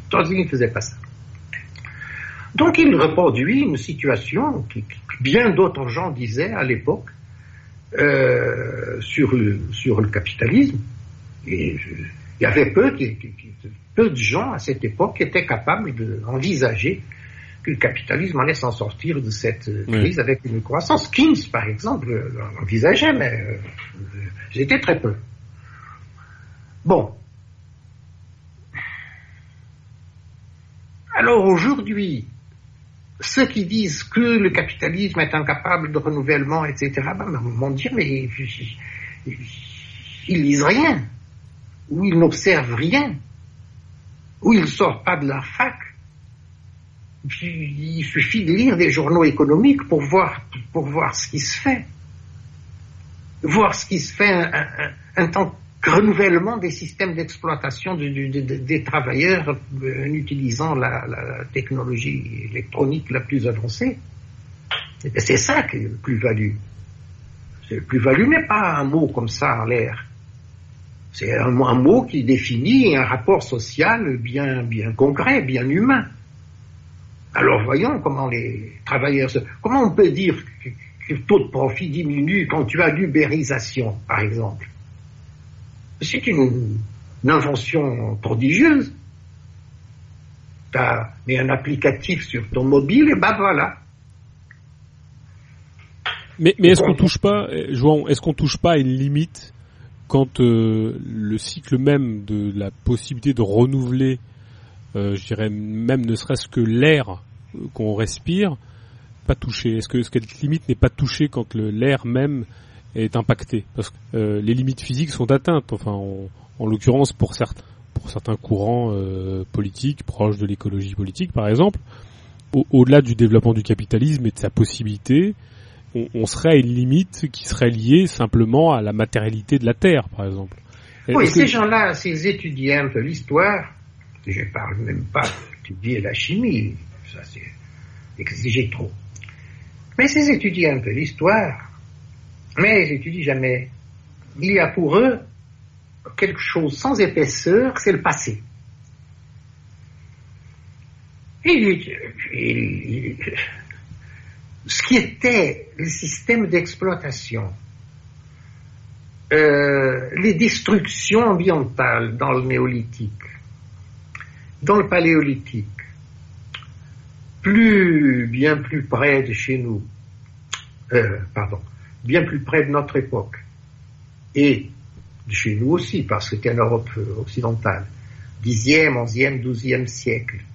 Les destructions de forêts. Mais il suffit de prendre euh, Londres du 18e, 19e siècle et de savoir ce qui était l'air en Londres de voir tout ce qui s'est fait en, termes d'infrastructures euh, urbaines pour purification de l'air, pour des égouts, euh, pour faire que la merde va dans des tuyaux au lieu de se euh, accumuler. Tu sais pourquoi la noblesse allait en voiture et à cheval? Pour ne pas s'enfoncer jusqu'au genou dans la merde. Qu'est-ce que tu croyais que c'était les, routes? On jetait de la merde par les fenêtres, par les portes. Le peuple, lui, il, allait là avec ses gros sabots dans la merde, quand il avait des sabots. Les autres, non. C'est ça que c'était les villes, cette époque-là. C'est en ces termes-là qu'on peut et on doit parler d'infrastructure et de limites.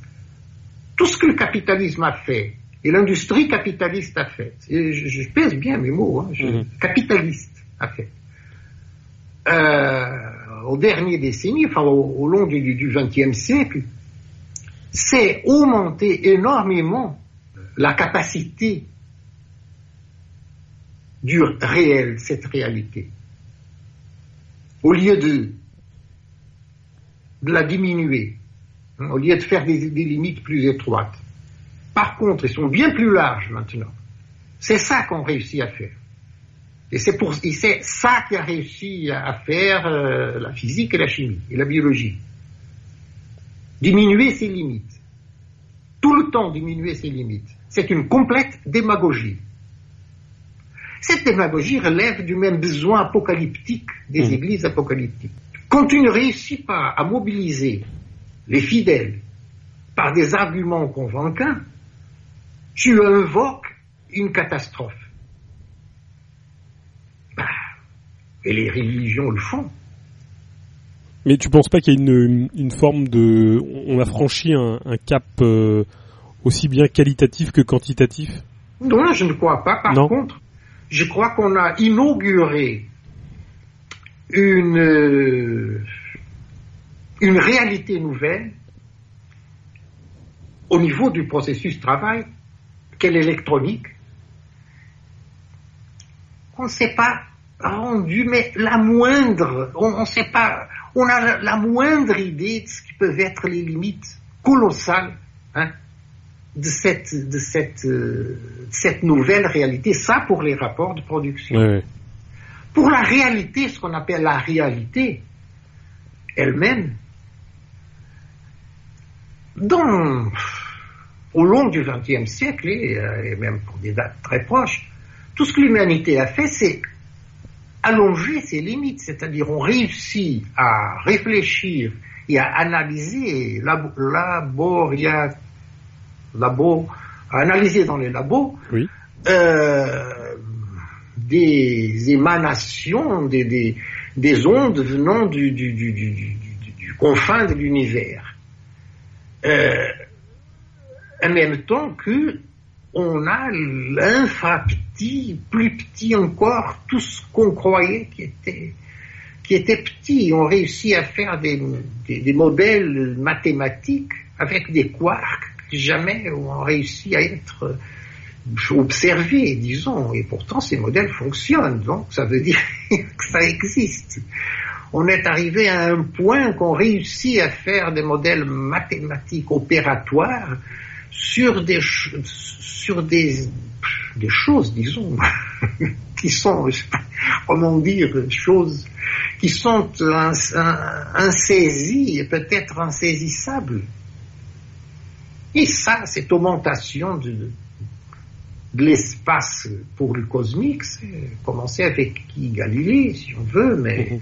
mais surtout à la fin du, du, du 18e siècle avec, j'oublie, cette, ah, cet Allemand avec sa sœur qui sont allés habiter en Angleterre, qui ont été fondamentaux pour le développement de l'astronomie. J'oublie le, leur nom maintenant vraiment ceux qui ont commencé à, euh, élargir les, limites. Hmm. Pour l'infra-petit, ça c'est bien plus, bien plus tard, la fin du 19e. Alors ce qu'on appelle réalité aujourd'hui, c'est complètement différent et énormément plus vaste que ce qui était appelé réalité il y a 100 ans. je sais pas quoi. Hmm. Mais je sais bien, j'ai dit ça. Alors on m'accuse d'être un apologiste capitaliste et quelle horreur, quelle, quelle horreur. Mais c'est-à-dire, je suis habitué à ça, tu peux t'imaginer. 71 ans, ce n'est pas mal. Enfin, aujourd'hui, avec l'espérance de vie, l'espoir de vie. Mais 71 ans, c'est, je suis 71. J'ai commencé à militer à 15 ans. Alors tu vois combien d'années d'insultes j'ai accumulé Je, je m'en fous. J'essaie de réfléchir euh, honnêtement pour moi, c'est-à-dire pas être hypocrite. Non, mais c'est bien, c'est bien ton point. Quand je crois à une chose, je la dis. Euh, on arrive sur la position, enfin, on arrive sur la partie de l'intégration économique, et je voulais que tu nous donnes euh, deux clés euh, d'interprétation de deux acronymes que sont euh, CGP, à savoir ce que sont les générales de production. exactement les conditions générales de production, et les UPP, qui sont les unités de production particularisées ou particulières, je ne sais pas comment on pourrait le, le traduire. Est-ce que tu peux nous dire ce que ce que tu entends dans, dans, dans ces deux, deux, deux, concepts qui sont, qui sont les tiens en fait?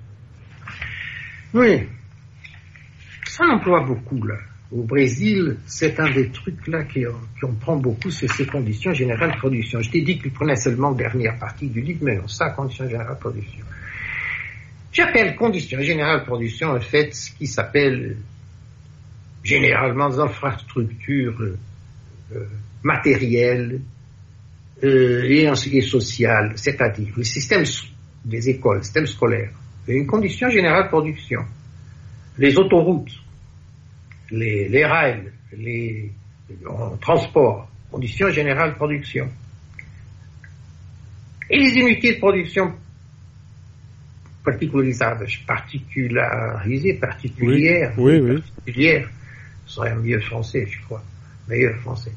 Euh, les conditions, les unités de production particulières, ben, ce sont les unités, ce sont les entreprises. Mmh. Pas, toutes, parce que précisément ces, ces entreprises, quand elles ne sont pas entreprises, des conditions générales de production. Je veux dire, les entreprises, par exemple, une entreprise fabrique des allumettes. Tu as une unité de production particulière. Bon il a besoin de recevoir le bois, il a besoin de recevoir le phosphore là pour la tête des allumettes et le papier et tout ça. Donc il a besoin, il a besoin d'être près d'un système de transport qui lui transmet euh, toutes ces inputs, toutes ces matières premières qu'il va euh, incorporer là dans, son, dans, dans ses allumettes. et donc il y a un rapport entre son unité de production particulière et ses conditions générales de production. Mmh. Pour moi, ce rapport est essentiel pour comprendre la distribution de la plus-value entre les capitalistes. Ceux qui réussissent à être le plus favorisés par les conditions générales de production, dont ils ont, par celles dont ils ont besoin, ah ben alors ils sont dans un, ils ont un gros avantage. J'ai proposé dans un autre livre, je ne sais pas si dans celui-ci je reprends, mais je continue à penser que c'est un pas mal comme modèle. Le modèle du gangstérisme. Oui. Pour euh, obtenir des, cette favorisation des conditions générales de production. Mais c'est euh, ce que tu lis tous les jours dans les journaux, c'est pas qui a donné du pognon au ministre de sais pas quoi, ou au préfet de sais pas quoi, pour que l'autoroute passe un peu plus à droite ou un peu plus à gauche, près de l'entreprise qu'il avait, ou plus loin s'il a besoin que l'autoroute ne passe pas près. Euh, c'est dans, dans, dans ce c'est là que je vois la, grande concurrence ou la base matérielle de la grande concurrence entre les, entre les capitalistes. Euh, si on veut étudier, par exemple, le système scolaire, et si on trouve que le système universitaire euh, ne va pas mal, mais l'enseignement fondamental il est très mauvais, alors ça crée un étranglement dans une, dans une même condition générale de production. Ça permet, ce concept-là, à mon avis, permet d'intégrer des, des, des, systèmes, des structures qu'à première vue euh, n'ont rien de commun ou ont très peu de commun, dans un cadre commun. Je crois que c'est ça un des avantages. Et l'autre avantage, comme je viens de le dire, la question de la distribution de la, plus-value. Euh, ben voilà, essentiellement, c'est ça. Mhm. Comment euh, ça c'est la, suite me paraît presque nécessaire dans, dans, le développement de ce que tu dis. Tu, tu développes deux, deux concepts qui sont euh, ce qu'on appelle l'état restreint et l'État, alors comment pourrait dirais-je, l'État euh, ample ou élargi, on va dire ça comme ça. Euh, est-ce que tu peux nous définir ce que tu entends, euh, est-ce que ce qu'implique ces, ces deux définitions? Oui, élargi, c'est mauvais parce qu'élargi donne l'idée d'un processus. Alors il faudrait dire large. Large, oui. Oui, état large, large, c'est mm-hmm. une horreur même phonétiquement. Oui, oui. Et les mots sont mal choisis parce que les gens confondent, alors les étudiants, confondent ça avec le concept grand chien de oui. amplifié. C'est Saint-Simon, la base de ça. Tout ce que je dis sur l'état ample, pas tous, mais le mécanisme fondamental vient de la lecture de Saint-Simon. J'ai lu tout, tout Saint-Simon, je l'ai bien lu, bien noté. J'aime bien ce qu'il a écrit. C'est le grand penseur du capitalisme. Mais les gens considéraient, beaucoup de gens considéraient Saint-Simon comme un socialiste utopique. Je l'ai toujours considéré comme un capitaliste scientifique. Et c'est une des polémiques qu'Engels avait avec Marx, c'est Engels lui-même qui le dit dans une note du, des, livres du un des livres du Capital, je sais pas si c'est le troisième, je me souviens plus. Un des livres du Capital, euh, enfin, qui ont été préparés par Engels, n'est-ce pas, avec le manuscrit de Marx. Mhm. Et Engels dit, en note que Marx n'a jamais été d'accord avec lui, Engels, parce que Marx ne reconnaissait pas Saint-Simon comme un, socialiste, tandis qu'Engels, lui, le reconnaissait. Je crois que Marx avait été bien lucide dans ce cas-là, de ne pas reconnaître Saint-Simon comme un, socialiste. Non, il était un capitaliste, un capitaliste scientifique. Il était anti-jacobin. Donc, il voulait le moins possible d'État central, de gouvernement, pas du tout d'influence du gouvernement, ni militaire, ni avocat. Il détestait les militaires et les avocats. Bon, étaient tous des jacobins. Et pour gouverner, il suffisait les entreprises.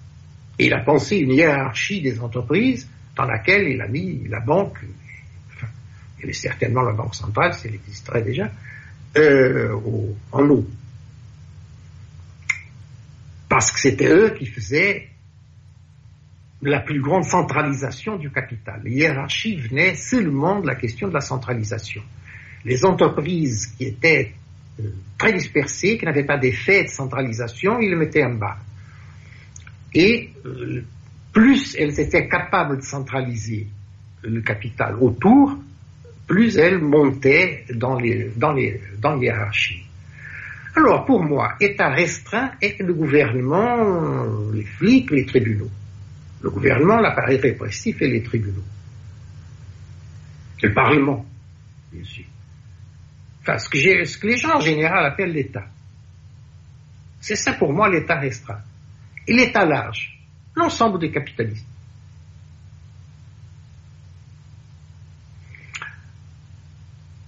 Pour ça, j'ai dit que, à mon avis, les capitalistes ont une influence sociale bien plus grande que les limites de leur entreprise.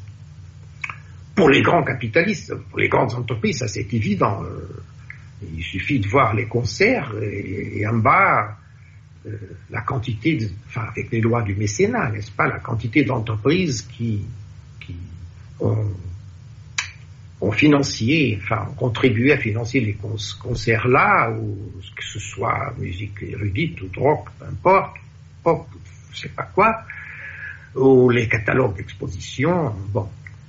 Mais les grandes entreprises ou les fédérations patronales, elles mènent leur mécénat beaucoup plus loin que ça, n'est-ce pas? Mmh. Aujourd'hui, dans presque toutes les activités sociales, ils influent et ils contribuent euh, avec l'argent pour les soutenir.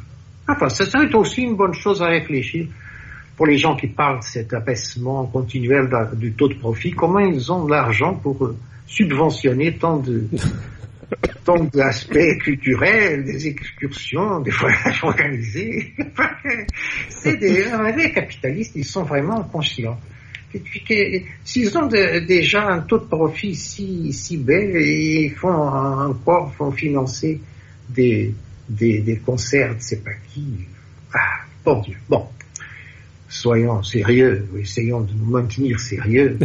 C'est difficile. Mais même les petites entreprises, elles ont une petite, comment s'appelle ces, ces, ces, gars qui font une réparation de, de voitures là.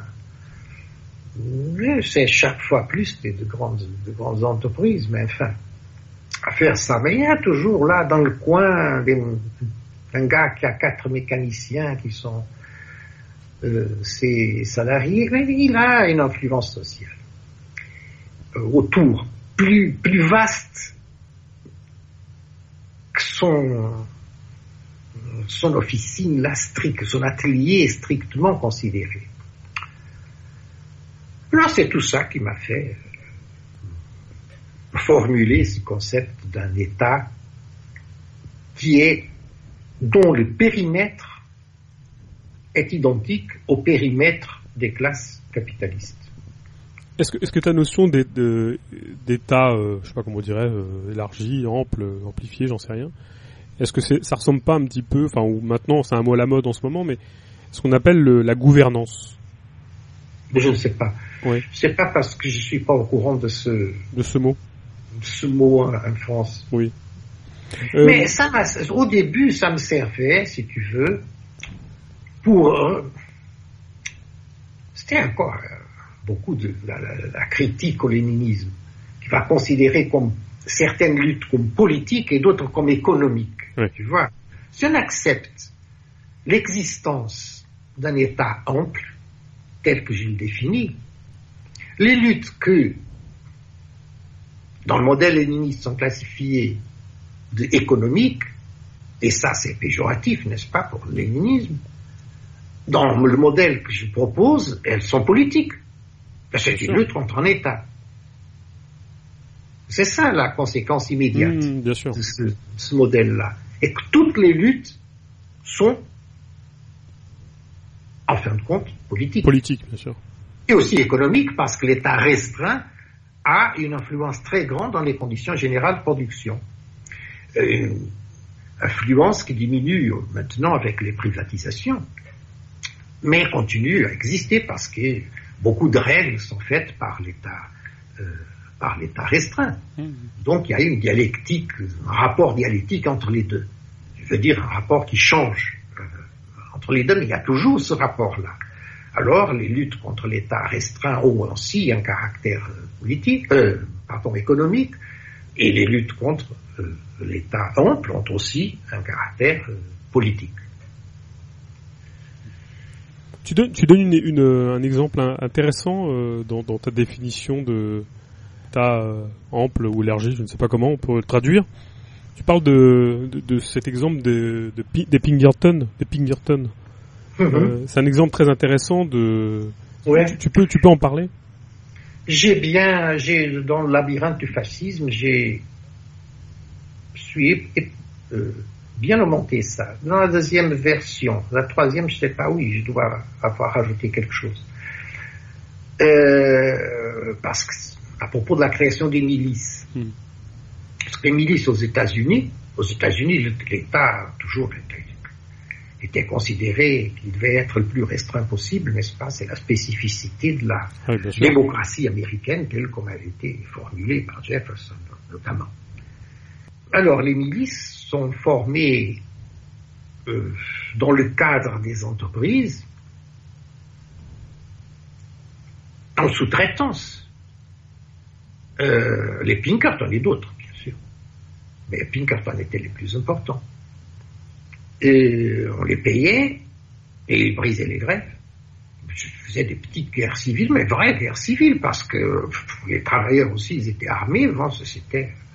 Alors, tu sais bien qu'il y a beaucoup d'armes là, au 19e siècle, ça ne manquait pas non plus. Et il y avait bien plus, mais aujourd'hui, tu remarques, aujourd'hui, il y a bien plus dans le, au moins le monde occidental, capitalisme occidental, il y a bien plus de, de, sécurité privée. Exactement, oui. Que de, que, de flics euh, publics. Enfin, on ne peut pas dire flics publics. Ça fait un jeu de mots un peu bizarre. Mais enfin, flics de l'État. Euh, donc, on est, on est tombé aussi dans cette. Et, quelle autorité, quelle autorité a les, les, les sécurités d'un hypermarché ou d'un centre commercial de dire euh, vous ne pouvez pas passer, vous ne pouvez pas aller ici, vous ne pouvez pas aller là. C'est un citoyen comme un autre. Il n'est pas une autorité de, l'État restreint. Et pourtant, il a une autorité. Bah, bien sûr, l'autorité d'abord, c'est de cogner sur la tête. Et, et c'est toi qui vas à l'hôpital. Donc ça, c'est la première forme d'autorité qu'il a. Mais c'est très, remarque, ça c'est très archaïque comme, comme autorité, mais voilà, c'est ça. C'est l'autorité de l'État ample. Oui. Alors comment se fait-il qu'on est délégué? Alors je précise quand même que euh, on, parlait tout à l'heure de récupération, mais Alan Pinkerton était un ancien syndicaliste qui a fondé une une, agence de police privée. Oui. Irlandais. Oui. oui, et qu'il a, qu'il a fondé une agence de, de police euh, privée. Et je, je pense qu'il, enfin, beaucoup de répression s'est faite euh, grâce à ces agents. Et, euh... Serge en parle, en, en, parlait beaucoup dans, son, son, manuel là, de, sur la, la résistance de, des militants. Que ça, pendant la Révolution russe, enfin, mm-hmm. après, après 17, c'est pas quand il a publié, 20 ou 21, ce manuel-là, mais déjà, Victor Serge était très attentif à ça. Euh, là, on va parler, on va passer à un, gros morceau euh, jouant. Euh, qui nécessite, euh, je dirais presque une, une genèse. Enfin, moi, j'ai envie d'avoir une réponse sur la genèse d'un de, de, de ce que tu as développé, qui est notamment la classe des managers, ce que tu appelles la classe des gestors. Alors, ma première question, c'est euh, bon, tu, tu, tu parles de la classe euh, de la bourgeoisie et de la classe des, managers. Mais avant que tu nous, qu'on parle un peu de cette, relation et de cette euh, j'ai envie que tu, me répondes une question. Euh, comment euh, est-ce que ça, c'est la question que je me suis posée euh, assez longuement. est-ce que la, la, genèse, c'est sur la genèse de, de, cette de cette classe des managers. comment es-tu arrivé à, à structurer cette cette conception de classe des managers quelles ont été tes influences euh, ou en tout cas avec toi avec quoi t'es-tu euh, de, quels auteurs ou quelle euh, expérience a nourri cette cette formulation? J'ai commencé à lire au Portugal et m'abonner à une revue d'ailleurs je suis encore abonné mais elle est devenue une revue académique normale c'est-à-dire comme n'importe quelle autre une revue appelée Analyse sociale, Analyse sociale, Analyse sociale, qui était dirigée par un homme déjà mort appelé Adérito Sedojnoc. Mm. Adérito Sedas Nunes. C'est un homme qui, à partir, c'est un sociologue, il était jeune à l'époque, enfin jeune, 30 ans, quelque chose comme ça, 40, je sais pas euh, les perspectives du jeune changent. avait 15 ans, il ne considérait pas du tout comme jeune.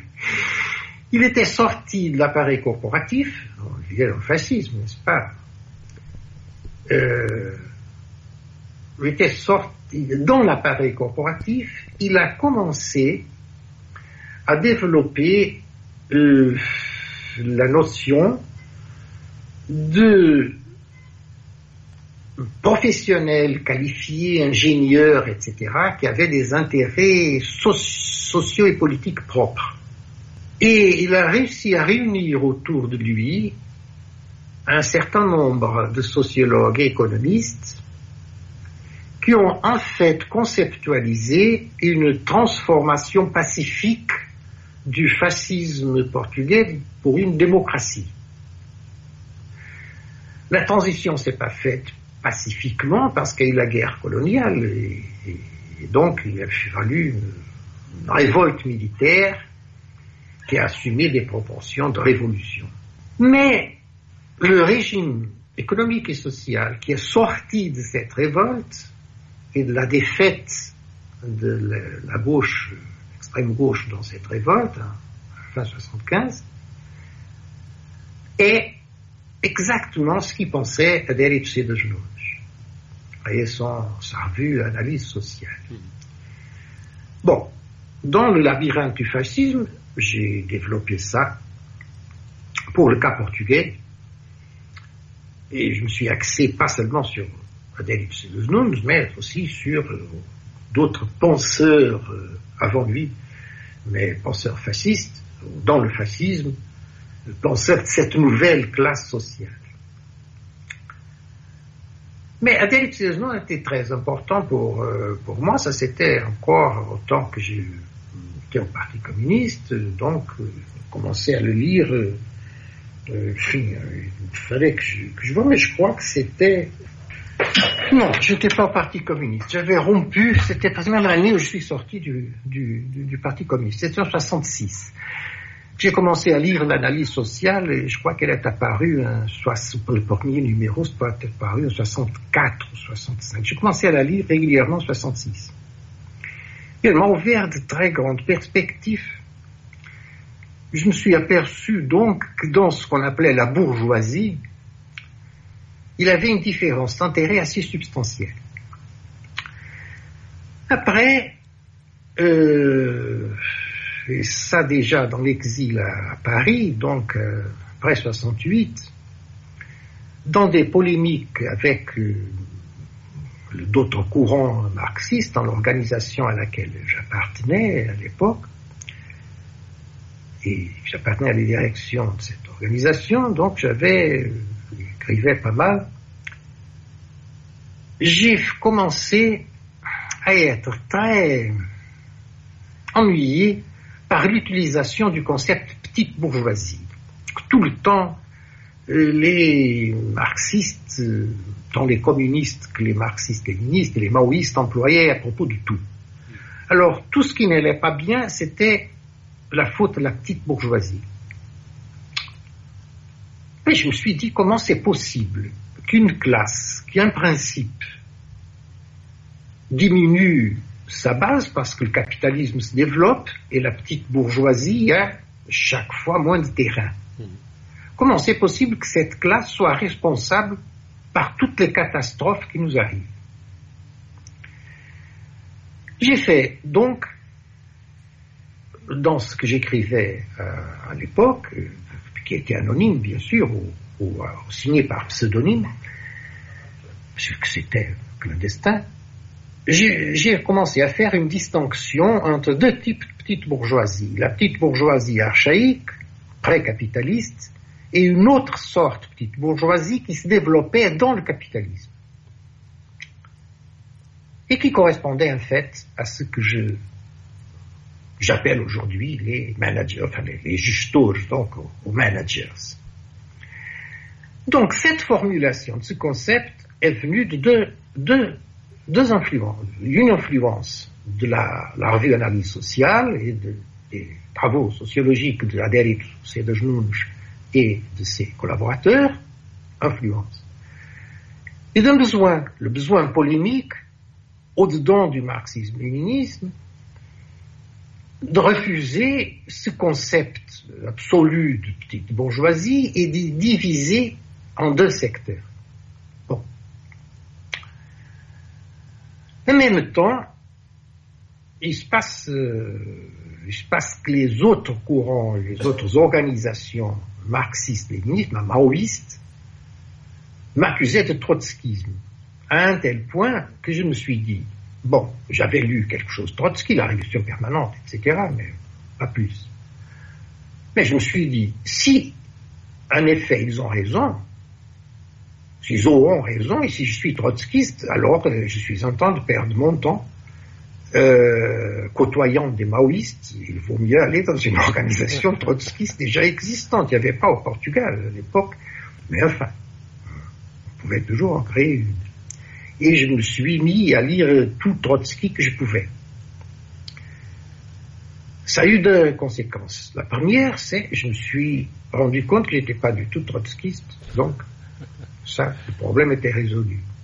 Mais Trotsky, surtout après qu'il est sorti de l'Union soviétique, qu'on lui a mis dehors, je dire, il faisait de très grandes polémiques avec des gens qui étaient à gauche de lui, dirions-nous, qui abandonnaient euh, le trotskisme à gauche, la, la quatrième internationale, après qu'elle ait été fondée à gauche, et qui, eux, ils défendaient l'existence d'une autre classe de managers, ou bien qui avaient réussi à dépasser le capitalisme pour les uns, pour les autres qui étaient une troisième classe dans le capitalisme.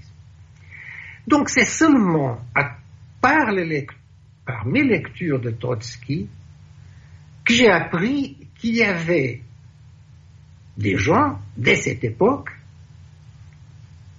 avec cette notion d'une troisième classe, supracapitaliste ou dans le capitalisme. Bon. Et je ne les avais pas lus directement. Je les connaissais seulement par les polémiques de Trotsky avec, avec eux. Donc je me suis intéressé à les lire directement, mais j'avais déjà formulé les bases de cette euh, analyse quand j'ai trouvé les textes de Maraïski. D'ailleurs, c'est seulement au Brésil que j'ai lu les textes Maraïski parce que Maurice Trachtenberg, mm-hmm. dont j'ai parlé souvent ici, les avait publiés dans un livre appelé Marxisme hétérodoxe. C'est une anthologie de Maraïski, Bordiga et un autre des conseillistes. Papencook non, c'était pas Pencook, c'était un des, un des philosophes. Euh, Korsch Bien probablement. Ouais, je crois que je dois l'avoir quelque part, mais je sais plus. Oui, oui. Je sais pas pourquoi il a appelé Bordiga marxiste. Je me parlé de ça avec lui. Parce que Bordiga, pour moi, n'était pas marxiste, hétérodoxe, par contre. Il était, orthodoxe, oui. Oui, trop orthodoxe, je dirais, mais enfin, j'ai pas, je l'ai pas demandé. Donc, c'est assez tardivement. Quand j'arrive au Brésil, je, parle d'une classe que je ne me souviens pas exactement comme je l'appelais. Mais enfin, c'était une troisième classe, etc. Et là, je commence à être critiqué par deux auteurs très significatifs qui, eux, travaillaient depuis aussi depuis pas mal d'années avec cette notion de classe manager. C'est euh, Fernando Prestes qui est déjà mort, qui est mort relativement, relativement jeune, hélas, et euh, Bressel Pereira, qui est encore vivant, quoique déjà assez âgé, mais qui maintient toujours une énorme activité et qui a eu un rôle politique très très grand euh, dans la social-démocratie brésilienne. Il a abandonné le PSDB il y a quelque temps mais qui a été, par exemple, dans le, premier gouvernement Fernando Henrique Cardoso, euh, a été le ministre le plus important. Et Bressel-Pré, que je connais bien et que j'aime bien comme intellectuel, je disais, enfin, c'est une note de bas de page, mais je disais souvent que s'il y a deux seules personnes que je connaisse qui ont réussi à faire euh, en même temps ces trois choses. C'est Bressel Pereira et Keynes. Être des théoriciens économiques, être des acteurs politiques et être des euh, directeurs d'entreprise. Parce que Bressel Pereira, c'est lui qui a assuré toute une chaîne d'hypermarchés, la, la, la, croissance mondiale, cette chaîne d'hypermarchés brésilien, appelée Pont de Sucre, il a aussi été directeur de la Banque d'État de son pas. Euh, a eu le rôle politique très grand, que je viens de le dire, comme ministre. Et, bon, et comme théoricien. Et il m'a critiqué, lui et, et Prestemont. était un gauchiste. Mais ils, avaient un rapport familial. Ils, m'ont critiqué parce qu'ils considéraient que je, je n'avançais pas suffisamment dans la formalisation de cette euh, euh, troisième classe. Et été d'accord avec leurs critiques. Et donc, je me suis avancé là-dedans. Ils appelaient techno-bureaucratie cette classe, techno-bureaucratie. Le nom ne m'a pas, j'aime pas les noms composés, surtout des concepts faits de noms composés me semblent pas valables linguistiquement. Donc je me suis un peu creusé la tête pour un mot qui, en portugais, aurait les deux, couvrirait les deux sens, technocratie et bureaucratie, et j'ai pris le mot gestionnaire, gestor, qui est assez employé au, au Portugal, et chaque fois plus, et qui couvre les deux, deux options. Et, après, bien sûr, j'ai commencé à lire beaucoup plus d'auteurs qui, qui, travaillent avec ce concept-là. Mais les bases, elles ont été formalisées de la façon que j'ai que je te, que je t'ai dit. Hmm. Alors justement, qu'est-ce qui distingue la bourgeoisie de la classe des gestionnaires jouant La façon de s'approprier du capital, essentiellement.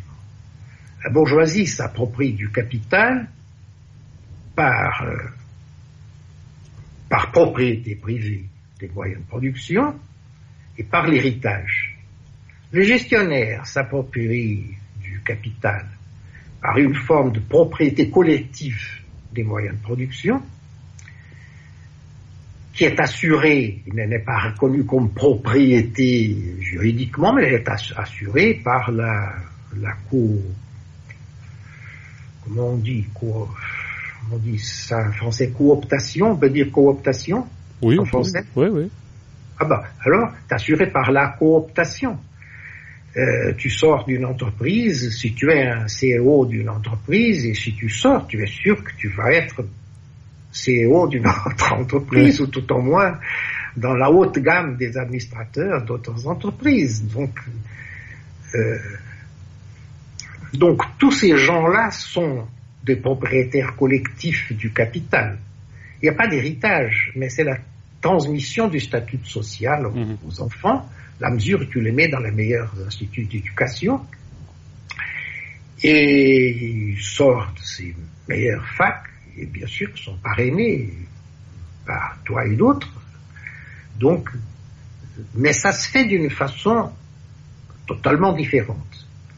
À l'objection en général qui dit non, mais en fait, les gestionnaires ne sont que des salariés aux ordres des capitalistes, euh, on peut répondre d'abord que dans la plupart des entreprises, le capital est tellement dispersé qu'il n'y a pas de capitalisme proprement dit, car mmh, généralement, euh, dans d'autres cas, Ford, que la famille Ford continue à avoir une importance très grande, mais parfois il n'y a aucun Ford dans l'administration. Et quand il y a des Ford dans l'administration, c'est dans des places de deuxième ordre. Il y a pourtant un problème. C'est qu'aujourd'hui, c'est difficile dans une grande entreprise qu'il y ait un propriétaire qui ne soit pas en même temps en partie un manager. Prenons le cas de Facebook. Comment s'appelle-t-il le gars Zuckerberg. Zuckerberg? Ou Zuckerberg? Oui, Zuckerberg. Oui. Zuckerberg. Oui. Alors, Zuckerberg est un...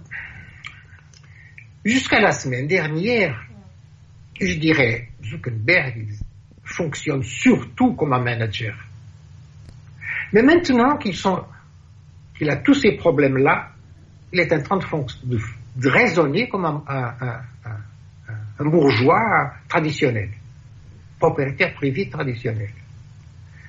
Et c'était curieux parce que l'Economist, dans son dernier numéro qu'il a écrit, le principal éditorial, c'est le, dessin de la couverture, d'ailleurs un dessin très bien, très bon.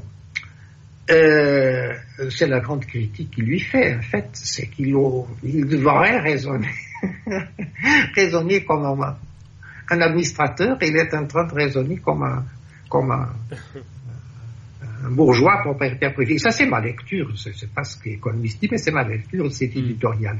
Mais un étudiant, par exemple, le Moyen Âge, là, ce travail que j'ai fait, je me suis aperçu que les façons dont, ces deux classes sont développées sont par des chemins complètement différents. Euh, les managers sont venus des ces, bureaucraties de cours qui ont été formées d'abord au sein des, églises, des couvents, mais après on a eu besoin de faire des universités, enfin reliées à l'église, mais quand même plus, laïques. Euh, à Bologne d'abord, euh, après partout. Euh, tandis que le capitaliste bourgeois, propriétaire privé, il est venu enfin, par le capital commercial et d'autres types d'investissements. C'est des, des chemins très très différents. Mais enfin, ça peut, historiquement, ils pouvaient venir de chemins différents et, s'être confondus. Non, je ne crois pas qu'ils soient confondus. Et quand on étudie conditions générales de production et unités de production particulières, j'aurais pas cette formalisation si je si je n'avais pas en tête euh, cette euh, division entre bourgeois de propriété privée et managers, euh, qui ne superpose pas cette définition-là de ce rapport unité de production particulière et conditions générales de production. Non, superpose pas, mais est essentiel pour la dynamique des, deux. De toute façon, je crois que c'est aujourd'hui doit être la majorité, hors du, marxisme, la majorité des, des, gens qui écrivent euh, sur ce sujet, qui considèrent l'existence de managers comme une classe euh, euh, particulière, enfin, tous les néo-keynésiens, Galbraith et tout ça, ils travaillaient avec ce concept-là comme presque comme une évidence. Hmm. Est-ce que, les premiers, j'ai envie de, de, questionner un peu, un peu bêtement les choses, mais est-ce que les premiers euh, gestionnaires, euh, ça aurait pu être les bolcheviks? Ah non. Non.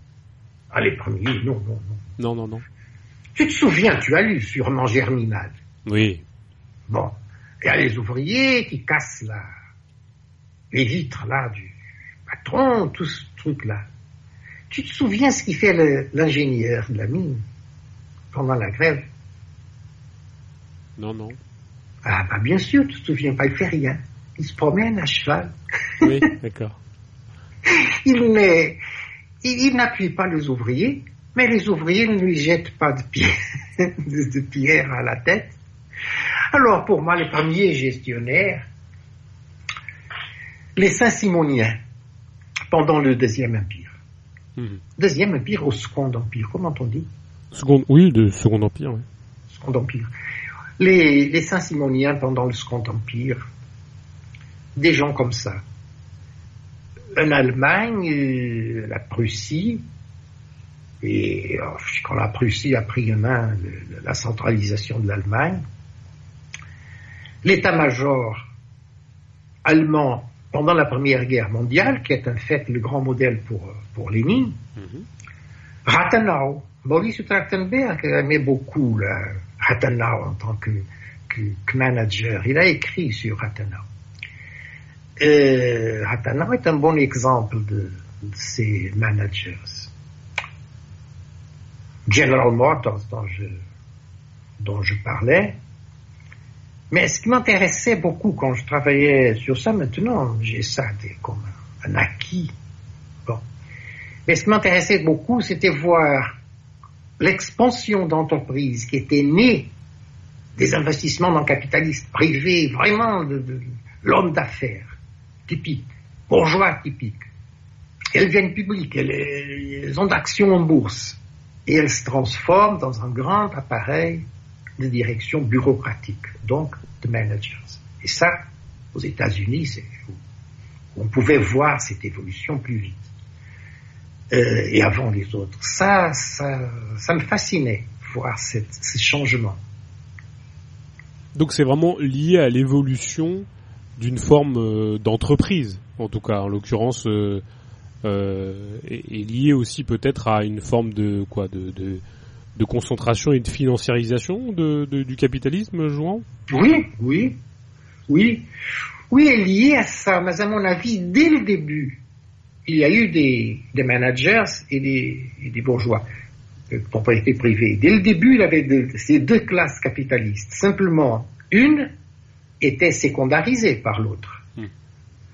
Donc, euh, à mon avis, l'évolution du capitalisme n'a pas créé des managers. Ce qu'il a créé, c'est les conditions pour qu'il ait une importance chaque fois plus grande. Et, jusqu'au point de d'avoir quelle place finalement par rapport à la bourgeoisie classique euh, La principale. La principale, oui. À mon avis, la principale.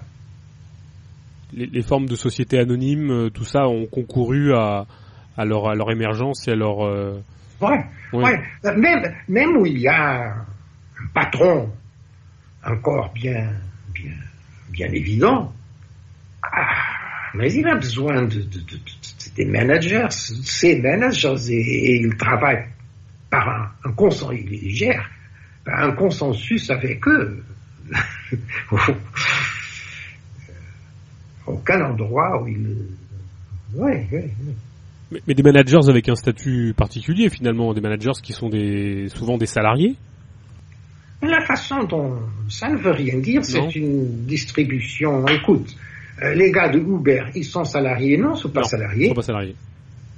Ben, tous ces gens-là qui travaillent dans ces régimes individuels, pas d'entreprise, sous-traitance, ils ne sont pas salariés, mais en fait, ils sont salariés. C'est-à-dire, cette différence entre rapport social et rapport juridique. Bien sûr. Ben, le rapport juridique peut être important pour euh, plusieurs cas, surtout si tu veux aller à un tribunal. Mais c'est les rapports sociaux qui sont fondamentaux. Sont fondamentaux. Fondamentaux. Fondamentaux, fondamentaux. Fondamentaux fondamentaux. C'est les rapports juridiques qui sont les fondamentaux, pas les, pas les, euh, excuse-moi, sont les rapports sociaux qui sont fondamentaux, pas les rapports euh, euh, juridiques. C'est une, une des grandes confusions de l'époque du, du, léninisme et de, qui Trotsky a continué délibérément à faire. C'est là, entre, entre la notion de, juridique de propriété et la notion sociale d'appropriation. Hein? Quand il disait non, il ne peut pas avoir capitalisme d'État en Union soviétique parce qu'il n'y a pas de propriété privée. Oui, mais il y a une appropriation privée. Mm. mais ça, il n'admettait pas ce concept-là. On avait un petit peu parlé dans le dans labyrinthe du fascisme de la, manière dont, euh, si je me si je me trompe pas, de la manière dont euh, la gauche avait joué aussi la carte euh, des managers Je crois, parce que c'est une des... Je ne me souviens pas du tout, mais c'est un des, axes, un des grands axes de, ce bouquin-là, la oui, donc forcément, on a parlé. Euh, on va essayer d'aller vite dans, cette, dans cette partie, même si je la trouve euh, très intéressante. c'est sur la, question de la, la, la répartition de la, la plus-value comment comment se passe-t-elle, enfin comment se répartit-elle à, à, l'époque justement de la bourgeoisie et de la classe des managers euh, jouant? Je sais pas ce que je dis là. Je me souviens. Tu sais que je n'aime pas me relire. C'est pas seulement que je n'aime pas, c'est que je ne me relis jamais. Sauf pour réécrire le labyrinthe du, labyrinthe du fascisme. Ça oui, j'ai dû me relire bien sûr parce que j'étais en train de réécrire, tu ne peux pas réécrire sans, sans relire. Bon. Mais je trouve que c'est un, très mauvais exercice parce que on empêche sa propre pensée d'évoluer. Même quand on veut. Euh, parce que... Ah non, j'avais déjà trouvé la solution à ça. Mais il vaut mieux qu'on réfléchisse à nouveau. Tu vois hmm. À mon avis, il faut toujours réfléchir à nouveau. Ben, Qu'est-ce que c'est trouver une solution? Ben, À 20 ans après, euh, je peux être d'accord ou ne pas être d'accord avec ce que j'ai euh, trouvé. Mais pour ça, il faut en tout cas, dans tous les cas, que je, que je réfléchisse à nouveau. Alors, euh, ça peut être pareil, le résultat, ou ça peut être différent. Donc, je ne me relis jamais. Je t'ai dit il y a peu que dans Marx, critique de Marx, hein, que j'écris euh, bien avant ça, une quinzaine d'années avant ça, euh, je propose le modèle du, du, du, gangstérisme comme un modèle de rapport intercapitaliste. Pas qu'il soit en train de, de, de donner des, des, coups de pistolet les uns aux autres. Non, mais le gangstérisme comme forme d'action. Aussi que les gangsters ne donnent plus de... En général, c'est seulement les, les, minables pickpockets qui, qui, utilisent ces moyens. Les gangsters, ils sont des, des hommes d'affaires comme, le, comme les autres. Mais je crois qu'on apprend beaucoup en voyant ça, leur façon de, de procéder. On apprend beaucoup aussi avec les grands scandales. Par exemple, avec ce qui se passe au Brésil, hein, suivant les, les successifs procès de, des amis des, gouvernements PT, d'abord ce qu'on appelle le mensalin, c'est-à-dire la distribution d'argent par le PT aux petits partis alliés pour qu'ils votent dans le PT, je me souviens qu'à l'époque, je disais aux gens là, mais c'est pas du tout corruption, ça c'est du vrai altruisme, c'est bien fait. Ils distribuent de l'argent au lieu de, le mettre dans leur, dans leur portefeuille. Mais en suivant ce scandale du salaire et maintenant ce que le, le, donc occupe, occupe toutes les pages des journaux depuis des années. en ce moment, oui. Bon, pas seulement en ce moment, depuis, la, chute de Dilma. D'ailleurs, ça a mené à la chute de Dilma, l'intérieure présidente, n'est-ce pas? Euh, Dilma Rousseff. On apprend beaucoup. Parce que c'est comme ça que les capitalistes euh, procèdent. Euh, le problème là, c'est que c'est que c'était découvert, ou, ça a dépassé certaines limites, ou, par des raisons que je ne connais pas et qui d'ailleurs me semblent très obscures, euh, quelqu'un ou quelques groupes a décidé de mettre ça au clair. Ça me paraît vraiment obscur parce qu'en fait, je ne vois personne qui ait intérêt à ça. Mais enfin, cette autre question. Où je veux arriver, c'est qu'il vaut il vaut bien la peine d'étudier ces, ces cas. Euh, par exemple, les scandales maintenant autour de Trump et de son, de son, du mari de la fille, comment ça s'appelle en français, le mari de la fille, le genre. les scandales autour de Trump, de Trump et, de son, et de son genre, ça aussi, ça aide bien à comprendre ces, ces mécanismes qui ne sont pas des exceptions, mais pas du tout, ça sont vraiment la règle. Ils se passent discrètement, ils doivent se passer discrètement, ils ne peuvent que se passer discrètement. Alors quand on a, c'est un peu la pointe de l'iceberg, comme on dit, une métaphore bien connue, euh, et dans mon modèle, c'est essentiellement dans le rapport entre unité de production et les conditions générales de production, qui se passe ces, ces, cette concurrence entre capitalistes et cette distribution inégale de plus-value entre, entre capitalistes. Même quand les conditions générales de production sont privatisées, quand les infrastructures sont privatisées, une infrastructure a besoin d'autres infrastructures, n'est-ce pas? Alors tu peux analyser pour ce cas particulier une certaine entreprise qui, dans son fonctionnement, est une infrastructure, mais tu peux l'analyser comme une unité de production qui a besoin des autres infrastructures. Tu dois toujours faire les deux, les deux, les deux procédés, les deux perspectives. À mon avis, c'est là qui se joue la, la concurrence dans la distribution de la, de la plus-value. Donc pour toi, le, modèle, quoi, c'est le, le, gangstérisme, quoi. Le modèle est un modèle donc bien plus politique que qu'économique. Le modèle que Marx présente dans le Capital me semble insoutenable. D'ailleurs, tout de suite, il y a eu des, des gens qui, qui ne l'ont pas accepté, qui disaient mais c'est impossible. D'ailleurs, la, mathématique correspond pas. À cela. Les additions ne sont pas correctes. Je, me promenais là de regard dans ces pages de ce chapitre-là de la répartition de la plus-value et je tombe sur euh, cette phase-là que j'ai écrite, page 230. Une taxe moyenne de profit en tant que péréquation des taux de profit particuliers est un mythe. Alors là, tu vois bien comme je peux c'est un autre chemin pour refuser cette idée de la basse baisse, la baisse tendancielle du taux de, mm. profit. Mais qu'est-ce que c'est un taux moyen de profit? Ça n'existe pas. C'est un a posteriori, tu vois.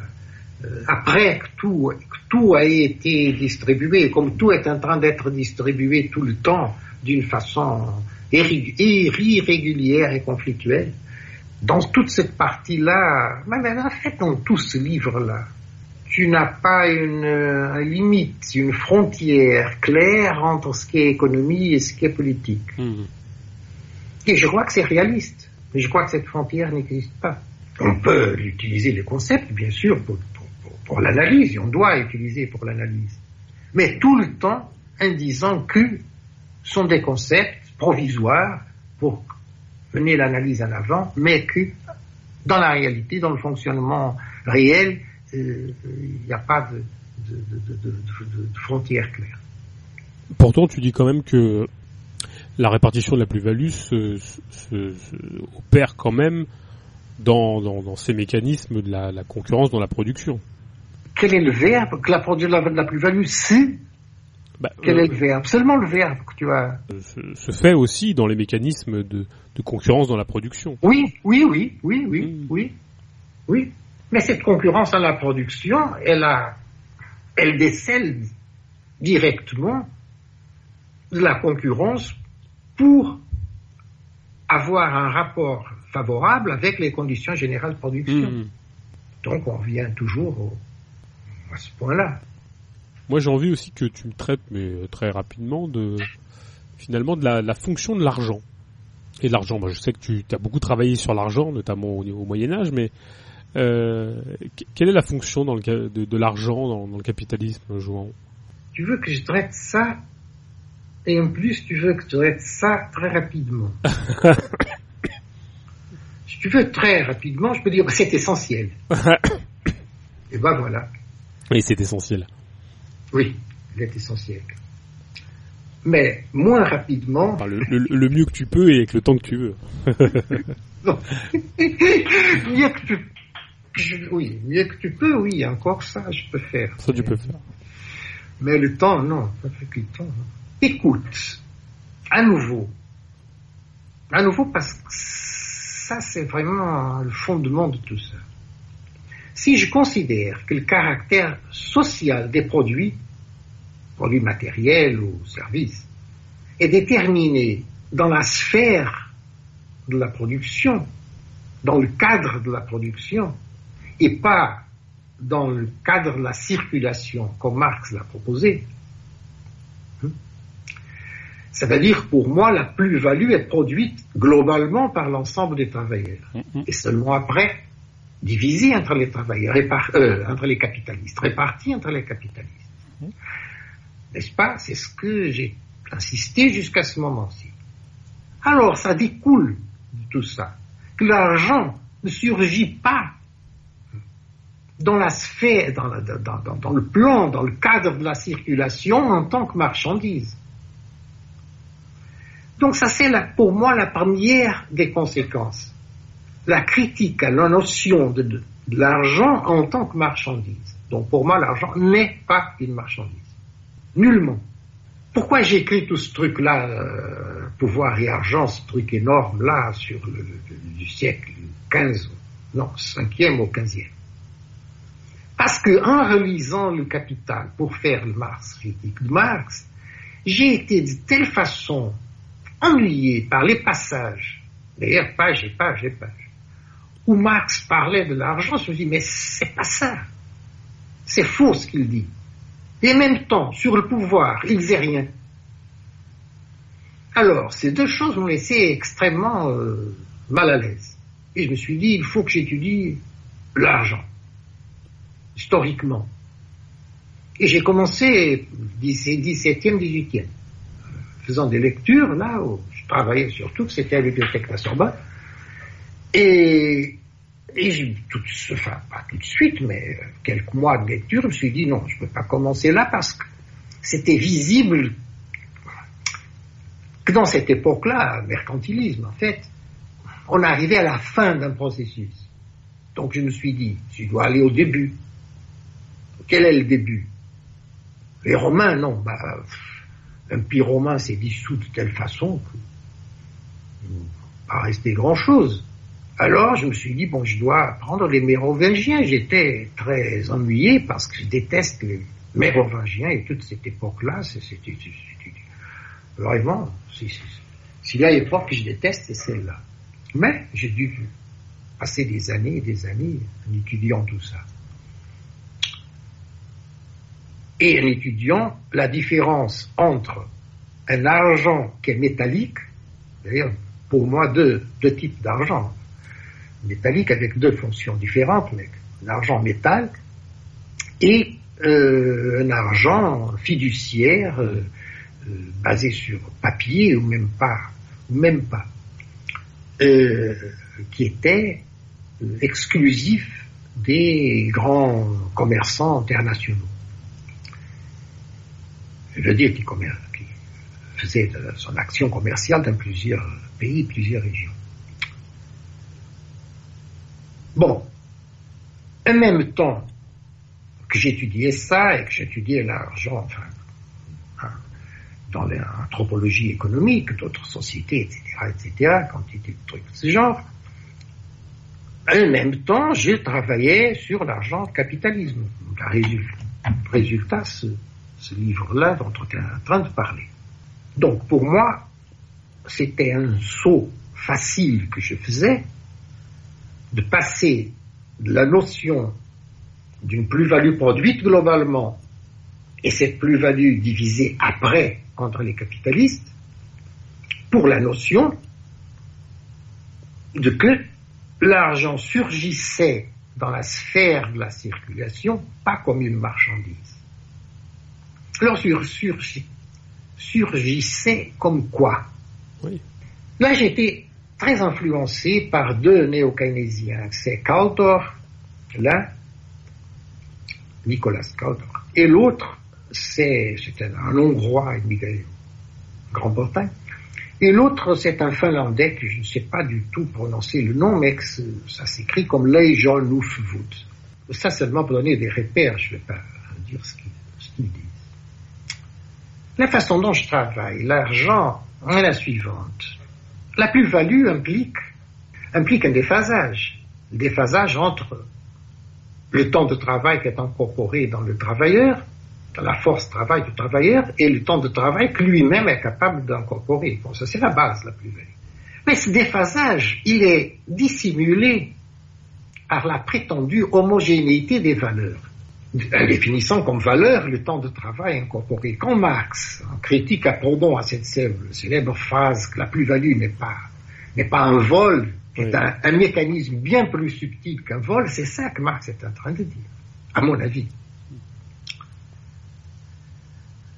C'est-à-dire, dans la vie courante, tu ne vois pas ni le déphasage qui est à la base la plus-value, ni ni les déséquilibres constant, permanent, euh, permanent, pas constant, les, déséquilibres, le non-équilibre permanent, qui est à la base aussi non seulement des rapports entre les travailleurs et les capitalistes, mais des capitalistes entre eux.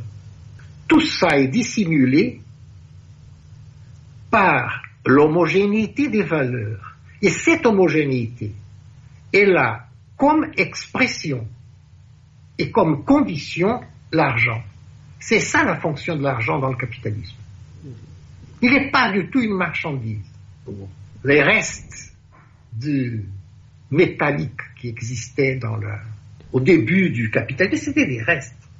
Rapidement, le capitalisme a dépassé le, métal et a fait un argent vraiment capitaliste. Il est essentiel pour dissimuler les déséquilibres et dissimuler le déphasage fondamental de la, de la, plus-value. Hmm. Alors, pour moi, il ne s'agit pas d'opposer une économie réelle et une économie monétaire. Que, que la gauche fait aujourd'hui, mais tu sais où ça a commencé? Ça a commencé par l'extrême droite et le fascisme, au début du, du, du XXe siècle. Sont eux qui, euh, avant tout autre, ont commencé à dénoncer le capitalisme financier comme spéculateur Exactement, et les autres capitalistes comme productifs, réels. Bon. On a, je n'aime pas du tout ce que, je l'ai dit, je n'aime pas du tout ce qu'Adorno et Horkheimer ont écrit sur le fascisme, je considère très mauvais. Mais ça ne veut pas dire que je n'aime pas beaucoup ce que d'autres gens de l'école de Frankfurt ont écrit sur le fascisme. Par contre, et un des plus grands analystes du, fascisme, notamment du fascisme allemand, le Troisième Reich, à mon avis, c'est Neumann, ah oui. dans son Behemoth. Behemoth oui. Et d'autant plus qu'il écrivait pendant la guerre. Il y a été réédité il y a quelques années un livre très intéressant que j'utilise pour les deux dernières versions de Labyrinthe du fascisme, c'est le recueil des appréciations que les gars de l'école de Francfort, avec Suisse en euh, faisaient pour les services secrets américains pour lesquels ils travaillaient pendant la guerre, pour l'analyse de, de, ce qui se passait dans le Troisième Reich. Euh, Marcus était un cas spécial parce que enfin, les autres, après la guerre, terminé ce rapport, Marcus, il a continué, il a continué avec la CIA plus longtemps. Ce qui d'ailleurs a été ennuyeux pour lui quand il est apparu aux années 60 comme révolutionnaire les étudiants, il, a été, il a eu des ennuis à cause de ça. Mais peu importe, ce livre est extrêmement intéressant et renforce l'opinion de Neumann qu'il dit dans une phrase splendide, qu'il dit toujours quand on attaque, non, toujours quand on concentre les attaques sur le capital financier, sur les banques, le fascisme est proche. Une chose que les Occupy Wall Street et tout ce genre de mouvement devraient réfléchir s'ils réfléchissaient sur quelque chose. Alors, pour moi, l'argent, je veux dire, les types d'argent ou les types d'argent qui existent dans le capitalisme, vu qu'il y a l'argent pratiquement dans tous les modes de production. L'argent est la condition pour le fonctionnement réel d'une économie qui a le déséquilibre comme base. C'est dans cette perspective que Caldor, comme j'ai dit, et les gens nouveaux ont eu une influence euh, très grande dans la, dans la façon dont je j'ai commencé à voir l'argent parce que je considère l'argent comme comme information et comme enfin, euh, la façon de transmettre l'information. Or pour moi, c'est pas seulement la façon de transmettre l'information dans un sens objectif. C'est aussi cette fonction de dissimulation. Et ça, il n'en parle pas, bien sûr.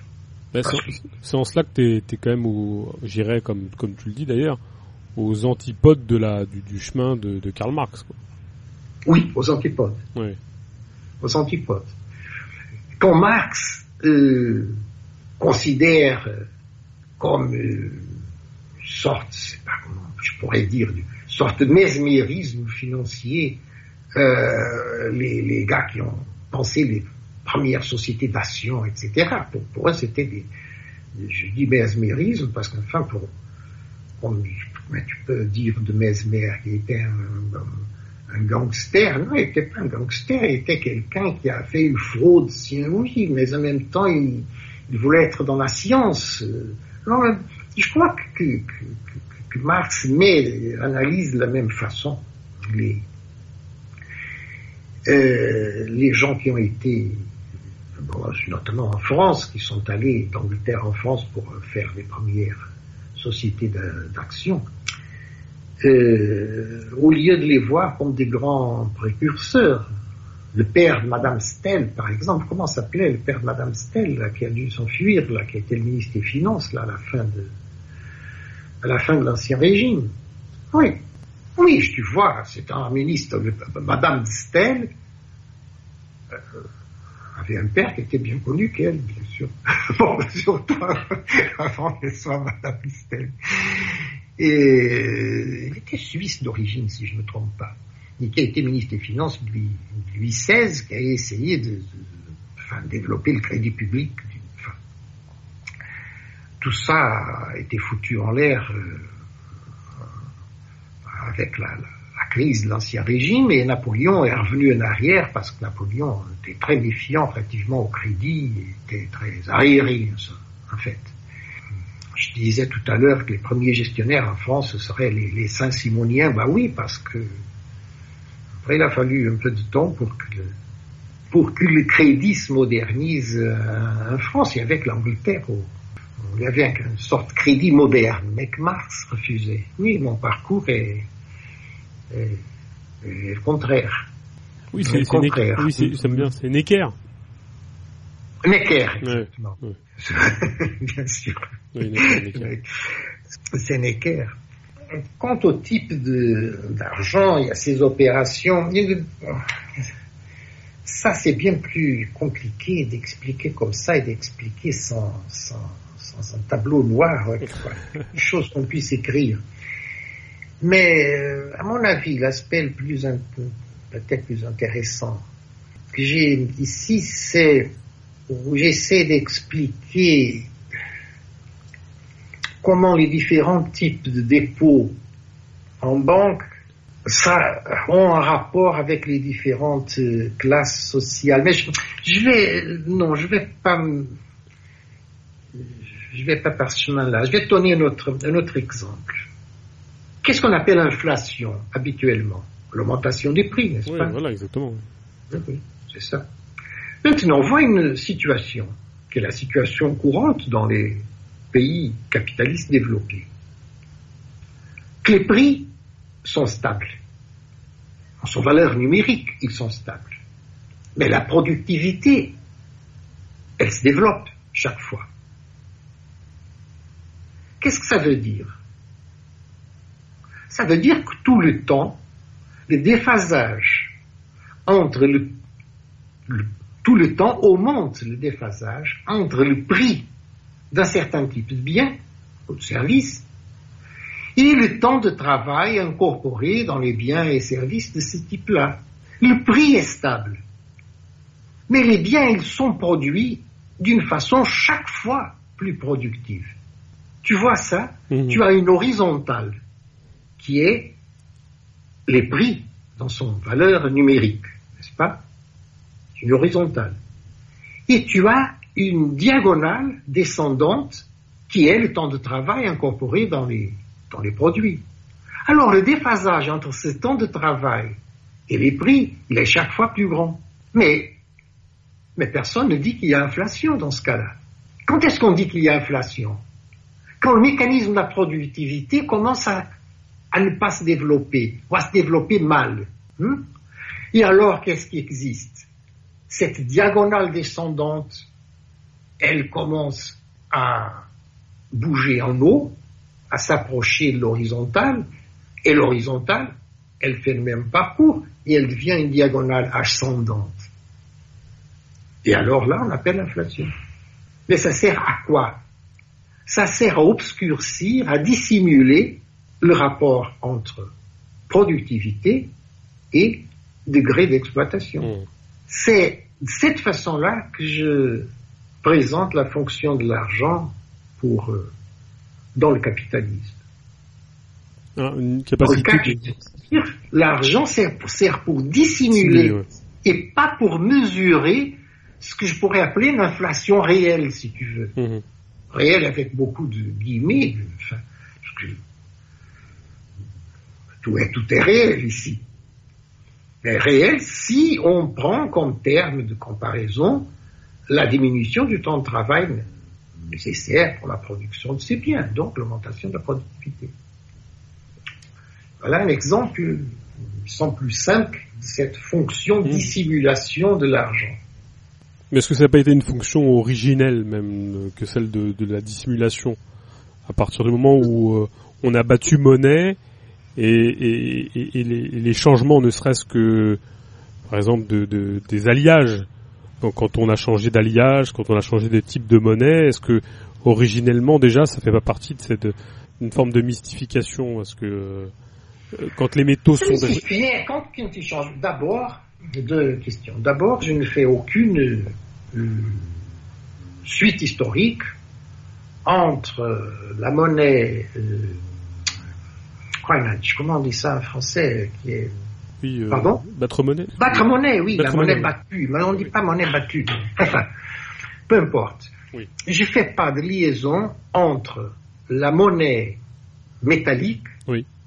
et la monnaie capitaliste. À mon avis, il n'y a pas de liaison historiquement je fais de liaison entre, si tu veux, dans ce, tout ce truc-là sur le pouvoir et argent, je distingue deux types de monnaie métallique. Celle pour les rapports entre, capital, entre, entre seigneurs, terres féodaux, disons. Je n'emploie pas le mot féodal, mais c'est pour exprimer ici d'une façon plus simple.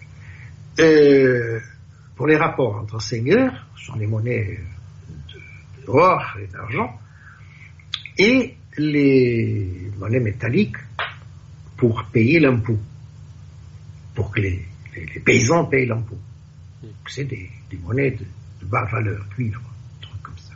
Quand ils ne payaient pas en, genre, quand ils ne payaient pas en, en céréales. Mais c'était bien plus profitable pour les seigneurs qu'ils soient payés euh, en monnaie de cuivre parce qu'ils pouvaient profiter du, du différent, différents prix du céréal au moment des récoltes, etc.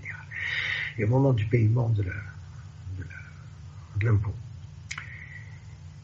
Et il y a un troisième type de monnaie dans ma division, là, dans ce livre, Pouvoir et Argent. Un troisième type de monnaie, c'était la monnaie scripturale, la monnaie fiduciaire, utilisée par les grands commerçants, lettres de change et trucs de ce genre-là qui n'était pas forcément sur le papier. Par exemple, avant le XIe siècle, dans les grandes routes pour, euh, pour euh, le commerce euh, en Russie,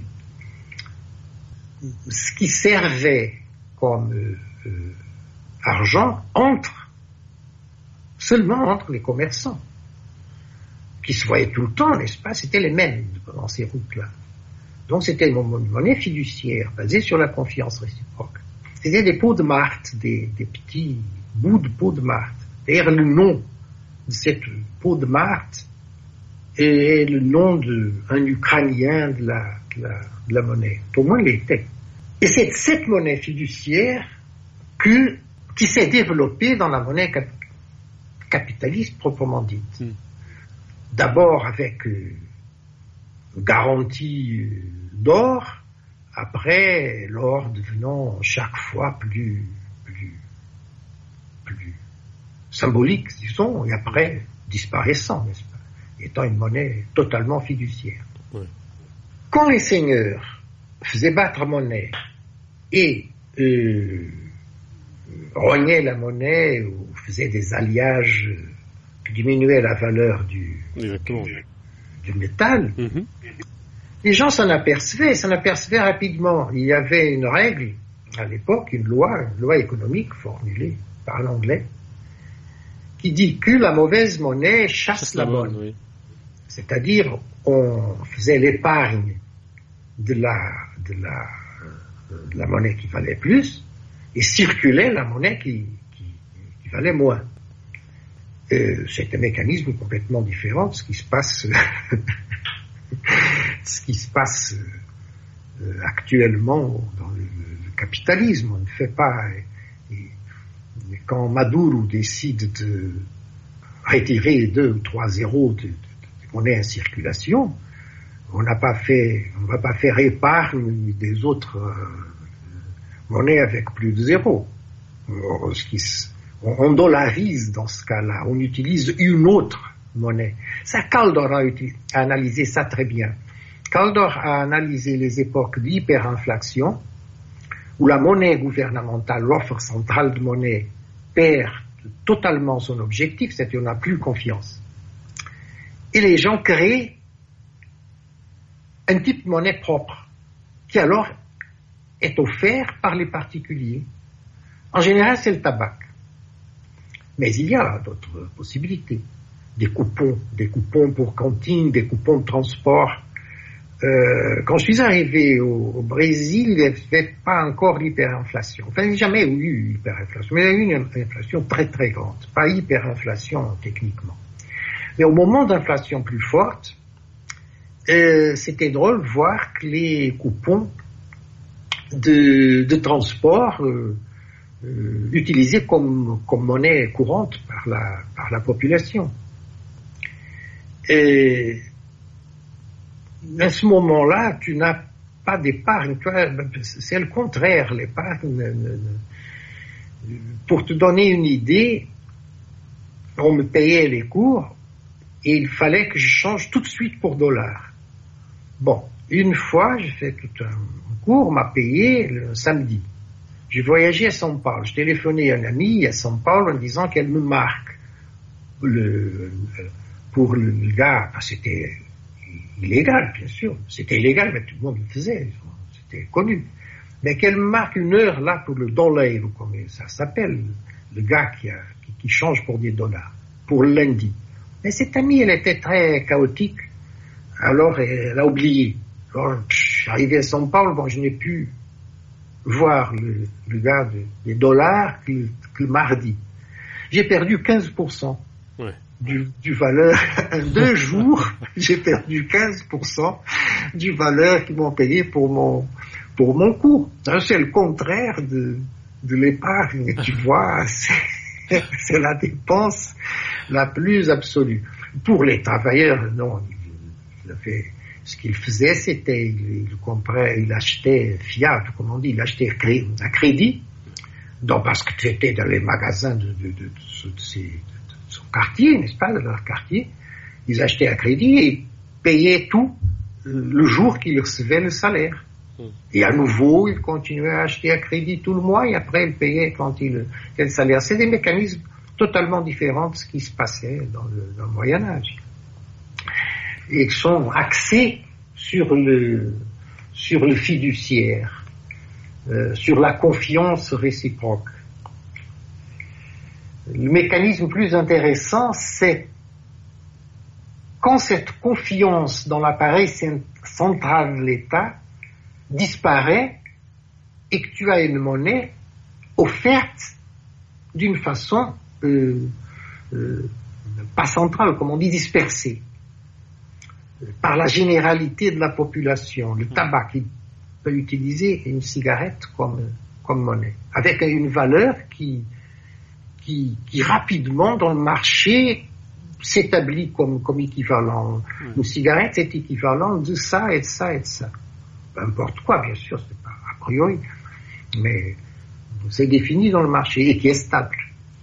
Et après, après, le, le gouvernement essaye de faire une monnaie croyable, une monnaie à laquelle on peut avoir confiance. C'est ça qu'a fait Fernando Henrique Cardoso au Brésil en créant le, le Real. Euh, pour reprendre en main la, politique euh, monétaire et financière, sinon ils ne peuvent pas la contrôler.